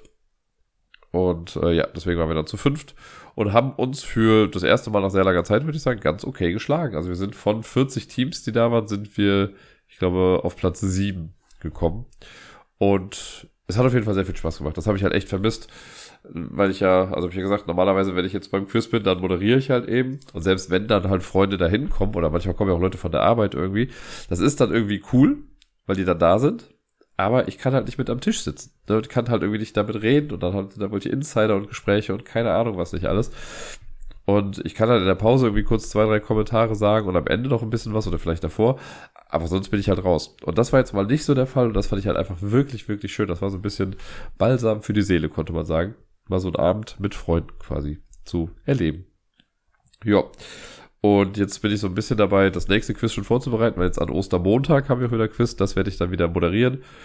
Da fehlt mir noch so ein bisschen der Drive zu. Ich habe jetzt die Bilderrunde schon gemacht und so ein paar Fragen mir schon zusammengesucht, aber da wird noch ein bisschen Arbeit fließen müssen. Wahrscheinlich werde ich das dann heute Abend machen. Äh, also wir haben jetzt gerade Sonntag mittags. Bibel macht gerade Mittagsschlaf. Und äh, heute Abend werde ich dann versuchen, das Quiz so gut es geht dann irgendwie auch fertig zu bekommen. Ja, ansonsten, ich habe es schon gesagt, Sarai war dann da zu Besuch. Wir haben auf jeden Fall viel gespielt, wobei es gar nicht so unfassbar viel in Anführungszeichen war, weil wir halt auch eine große Zeit mit dem Puzzle beschäftigt waren, was ich eben in der Besprechung auch hatte. Das hat uns äh, so gesehen viel Zeit gekostet, aber hat auch Spaß gemacht. Es war wirklich sehr entspannt, äh, einfach zusammen ja zu puzzeln und wir haben dann nebenbei einen Podcast gehört. Das war echt schön. Und generell war der Besuch auch toll, weil Sarai hatte ihren Hund mit dabei, den Charlie. Äh, und Miepel war ja auch quasi da, also wir haben sie vom Kindergarten dann aber abgeholt und dann mit dem Hund zusammen. Das war schon echt ganz süß. Sie ist da echt offen geworden und hat auch sehr süß gelernt, wie man halt auch Sitz wirklich sagt. Und Charlie hat drauf gehört. Also das äh, war ein schönes Zusammenspiel der beiden. Das hat äh, ja mein Herz ein bisschen aufblühen lassen, immer wenn ich das gesehen habe. Und Miepel ist auch in der Tat sehr traurig, dass sie nicht da sind. Ich werde jetzt jeden Tag schon gefragt, Papa, wo ist Charlie? Papa, wo ist Sakai? Äh, und bei jeder kleinen Möglichkeit, was irgendwie nur ansatzweise an den Besuch erinnert, werde ich darauf aufmerksam gemacht, äh, wie toll das doch war. Und ja, dem kann ich nur beipflichten. Das war wirklich sehr, sehr toll. Und ja, da war es natürlich auch wieder schade, dass es dann am Donnerstag doch irgendwie schneller als gedacht da wieder alles vorbei war und Sarai dann weitergezogen ist. Die ist noch äh, in den Norden gefahren und macht jetzt auch noch mal ein bisschen weiter Urlaub, beziehungsweise betreibt Van-Ausbau und was weiß ich nicht alles. Während ich hier äh, mit Miepel ein nettes kleines Vater-Tochter-Wochenende habe. Was ja auch schön ist. Ja, äh, so schön allerdings auch irgendwie nicht, also gar nicht jetzt bezüglich äh, der Tochter, sondern mir ist am Donnerstagabend dann doch was so Blödes geschehen. Äh, und das hat mein Wochenende nachhaltig äh, beeinflusst. Und zwar ist mir mein Handy kaputt gegangen. Das war schon mal so hinten auf der Rückseite ein bisschen kaputt und das war in Ordnung. Aber also es hat immer noch funktioniert. Aber mir ist total blöd, irgendwie, ich war baden Donnerstagabends noch und dann ist mir, äh, ohne es benutzt zu haben, ich habe einfach nur meine Deo-Dose quasi von A nach B räumen wollen und dabei ist es mir aus der Hand gefallen und wie, wie man das so kennt, man will es auch nochmal auffangen und macht es dadurch irgendwie nur noch schlimmer und dann ist es genau aufs Handy-Display gefallen und genau mit so einem Winkel, dass das Display dann kaputt war. Das heißt, Display ist schwarz, hat nicht mehr funktioniert, war einfach kacke. Es war aber noch an. Das konnte ich noch irgendwie, äh, also weil ich es irgendwie die Hand genommen habe und durch meinen Fingerabdruckscanner habe ich dann gemerkt, jo, das vibriert halt noch. Also habe ich das dann einfach äh, mit dem Kabel an den Laptop erstmal angeschlossen, damit quasi Strom auch weiter fließt. Und habe ganz schnell Web WhatsApp angemacht. Und das hat dann wenigstens funktioniert. Und ich bin eigentlich immer davon ausgegangen, dass das nur dann funktioniert, wenn die quasi im gleichen WLAN sind oder so. Aber das ist gar nicht der Fall. Ich habe das jetzt einmal aktiviert. Und seit gestern, also seit Samstag, ist mein Handy im Reparaturladen. Und ich kann immer noch zu Hause äh, mit WhatsApp quasi interagieren. Ich werde das wahrscheinlich nur so lange machen können, wie das Handy auch noch an ist. Wenn das dann irgendwann mal ausgehen sollte, was äh, schätzungsweise heute oder morgen passieren wird, dann habe ich wahrscheinlich auch kein WhatsApp mehr. Und ja, das nervt halt tierisch, so ohne Handy rumzugehen. Das war direkt am Freitag der Härtetest, weil ich da mit Miepel dann zu meiner Schwester gefahren bin. Und ich musste mir im Vorfeld halt die Züge raussuchen. Und dann hatte ich das zwar, habe mir dann gedacht, ach scheiße, ich brauche auch die Gleise, wo das irgendwie alles ist. Also das nochmal mit rausgeschrieben. Und dann sind wir losgegangen, dann habe ich festgestellt, ach geil, ich habe auch gar keine Uhr oder so dabei. Also musste ich immer an den Bahnhöfen gucken, wie spät es gerade ist. Das war schon, äh, ja, ich habe mich gefühlt wie der Steinzeit so ein bisschen. Ist natürlich hart übertrieben, ne? Aber ihr wisst, was ich meine. So, da merkt man erstmal, wie man sich auf so ein Gerät einfach verlässt. Ja, und es ist einfach doof. Es ist nervig. Und ich gehe mal davon aus, dass das auch nicht gerade günstig sein wird, das alles zu reparieren. Aber ich, ja, guck einfach mal und werde leise in mich hineinweinen, wenn die Rechnung dann kommt. Und hoffe, dass es nicht irgendwie drei Monatsgehälter sind. Was jetzt bei mir auch gar nicht so viel wäre. Aber naja, schauen wir mal, was da so rumkommt. Das ist natürlich auch doof, dass es genau am Osterwochenende passiert ist, weil ich kann es jetzt frühestens am Dienstag abholen. Er meinte am Samstag, ja, es sind auch gar nicht die Teile da, die er dafür braucht, die muss er erst bestellen. Also, wenn es gut geht, kriegt er die dann am Dienstag äh, und wird mir dann die E-Mail schreiben, weil die kann ich von zu Hause ja checken. Äh, und wenn er dann schreibt, dann kann ich quasi noch einmal die Auftragsbestätigung geben und dann dauert es circa zwei Stunden, bis es dann wieder vollkommen einsatzfähig ist. Naja, geht auf jeden Fall auch besser so ein Wochenende. Aber gut. Ansonsten, ja, ich habe ja gesagt, wir waren dann bei meiner Schwester da haben wir dann mit Miepel und meiner Nichte und so haben wir dann äh, Eier bemalt. Das war irgendwie ganz nett und ein bisschen dann in dem Kinderzimmer meiner Nichte auch gespielt mit Miepel. Das fand sie ganz toll, weil da natürlich ganz viele neue Sachen irgendwie waren. Ein paar Sachen kannte sie schon, weil sie schon letzte Woche mit Gerda einmal da war. Äh, das war ein cooler Besuch. Die Rückfahrt war mega scheiße, weil wir eigentlich nur eine Stunde brauchen würden, wenn man dann von dem Kaff, in dem die wohnen, mit dem Bus irgendwie dann fährt. Dann muss man mit dem Zug fahren und dann nochmal mit der S-Bahn hier in Köln, um dann nach Hause zu kommen. Und das alles, der ländliche Teil dieser Strecke hat wunderbar geklappt. Aber in Köln hat sich irgendein Idiot gedacht, hey, mach ich doch mal irgendwie S-Bahn surfen oder so. Und das hat den kompletten Bahnhof außer Gefecht gesetzt. Und wir haben für eine Strecke, für die man zu Fuß, weiß ich nicht, eine Dreiviertelstunde vielleicht braucht, haben wir anderthalb Stunden mit der Bahn gebraucht. Weil wir dann irgendwann gesagt haben, nee, komm, oder ich habe dann gesagt, wir gehen jetzt woanders hin, wir fahren mit der Straßenbahn. Dann ist uns die vor der Nase weggefahren äh, gefahren und dann war da auch wieder ein Problem. Es war einfach nur ätzend. Ich war so froh, als wir dann zu Hause waren. Zum Glück war Miepel gut gelaunt und hat das alles super gut mitgemacht. Meine Stimmung ist so ein bisschen in den Keller gegangen, aber hab dann ihr gegenüber natürlich äh, das nicht so gezeigt. Deswegen war es wahrscheinlich für sie auch in Ordnung. Aber holla die Waldfee. Das war, da war ich happy, als wir dann irgendwann zu Hause waren. Ja, und sonst, was haben wir noch gemacht? Am Samstag hat auch die Kirmes angefangen hier in Köln, die Osterkirmes. Da waren wir dann noch direkt gestern. Äh, Miepel liebt ja die Kirmes. Und wir waren da gut, was ich, anderthalb Stunden oder so, was gar nicht so lange ist, aber sie ist mit ordentlich Sachen gefahren und hat irgendwie auch neue Sachen mal ausprobiert mit so einem kleinen, mit diesem Mini-Autoscooter, mit dem man quasi immer so im Kreis fährt. Da ist sie mal mitgefahren, wollte unbedingt auch alleine fahren und hat das eigentlich auch echt ganz gut gemacht, aber sie ist dann einmal so ein bisschen an die Bande gekommen und hat dann so leicht, in Anführungszeichen, die Kontrolle verloren. Und das hatte sie dann doch ein bisschen aus der Bahn geworfen, im wahrsten Sinne des Wortes, äh, so dass sie dann zu mir gefahren ist und meinte, ich will hier runter. Ich so, okay, alles klar. Und da meinte sie auf dem Arm, hat sie gesagt, das war ein bisschen gruselig. Aber es hat sie trotzdem voll gut gemacht und ich bin sehr stolz auf sie, dass sie das geschafft hat. Oder sich überhaupt getraut hat, das Ganze. Und dann haben wir noch standardmäßig Entenangeln gemacht und sie durfte auch nochmal mit dem Trampolin springen und äh, so ein Rad mit Kugeln drin, irgendwie hat sie sich auch geholt. Teurer Spaß, das Ganze. Aber ich, Sparfuchs, habe natürlich direkt das so gemacht, dass ich immer die teureren Sachen geholt habe, wo dann irgendwie vier Fahrten irgendwie mit drin sind. Und wir haben aber immer nur zwei gemacht von den Karussells, sodass, wenn wir jetzt nochmal hingehen, ich quasi nichts mehr bezahlen muss, weil alles schon abbezahlt ist. Ja, aber gucken, wann wir das dann das nächste Mal machen. Sie hat auf jeden Fall Bock und äh, ich finde auch, es ist immer netter Spaß. Wie gesagt, auch wenn es halt eigentlich sau teuer ist und in keinem Verhältnis irgendwie steht zu dem, was man da eigentlich dann so macht. Aber gut, was tut man nicht alles für das Lachen der Kinder, nicht wahr?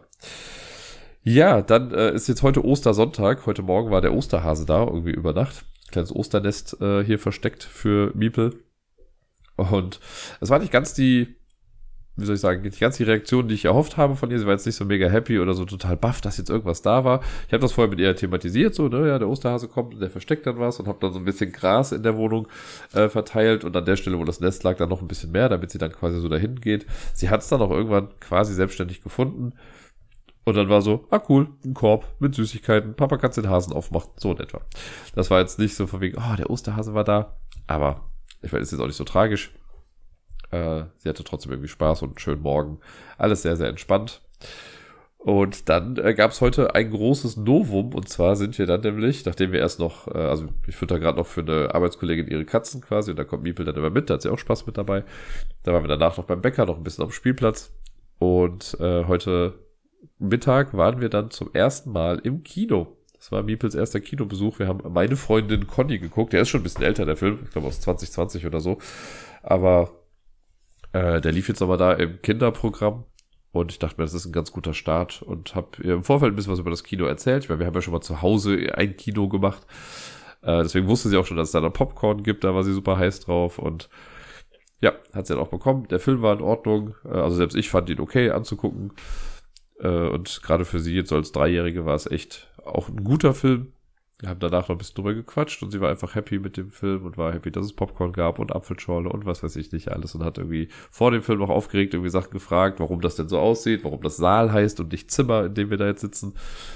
Das war äh, ja ein cooles Ding und ich glaube, sie hat Bock, dass man das demnächst noch ein paar Mal irgendwie macht. Ja. Und viel mehr passiert. Also wir sind eben jetzt gerade wiedergekommen. Sie macht jetzt gerade den Mittagsschlaf. Ich nehme jetzt gerade das hier noch auf. Und äh, danach werde ich, äh, keine Ahnung, versuchen meine Nase auszuklopfen und hier vielleicht so zwei, drei Sachen noch irgendwie aufzuräumen. Und dann auch schon langsam Mittagessen zu machen. Das gibt's nämlich heute erst nach dem Mittagsschlaf. Und äh, dann schauen wir mal, wie wir den Rest des Tages noch so begehen. Morgen ist ja auch noch da bis nachmittags. So gegen 5 Uhr kommt Gerda dann und holt sie ab. Und dann muss ich das Quiz noch weiter vorbereiten, falls es nicht fertig sein sollte bis dahin. Ja, ist also noch gut, ein bisschen was zu tun. Aber an sich wirklich ein sehr schönes Wochenende mit Meeples. Freut mich, dass wir so viel intensive Zeit irgendwie miteinander haben. Und es klappt auch bisher ganz gut. Es gab zwei kleine, also nicht mal Meltdowns. Es gab zweimal kurz irgendwie so ein bisschen Tränen, weil was nicht so ganz gelaufen ist, wie sie es wollte.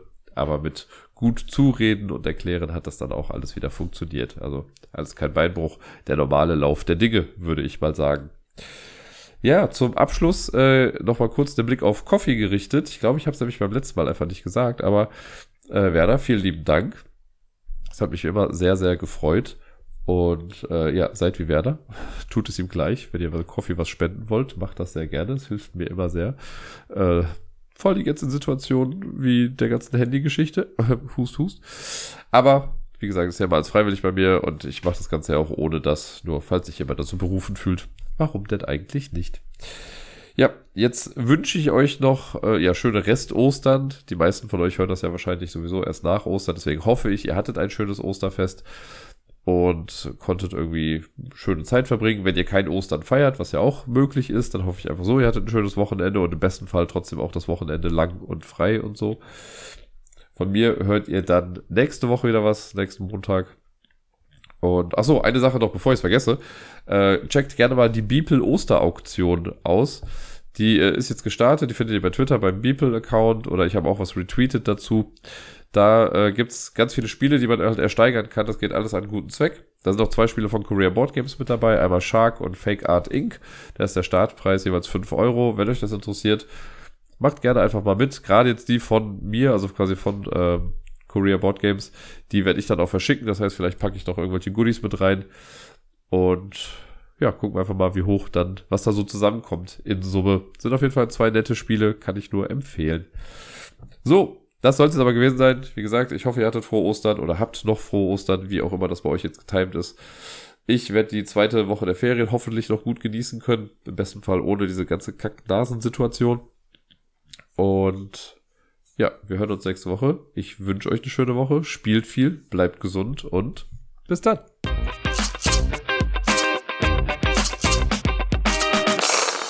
Abschluss noch ein klassischer Jesus-Witz, weil ja Ostern ist.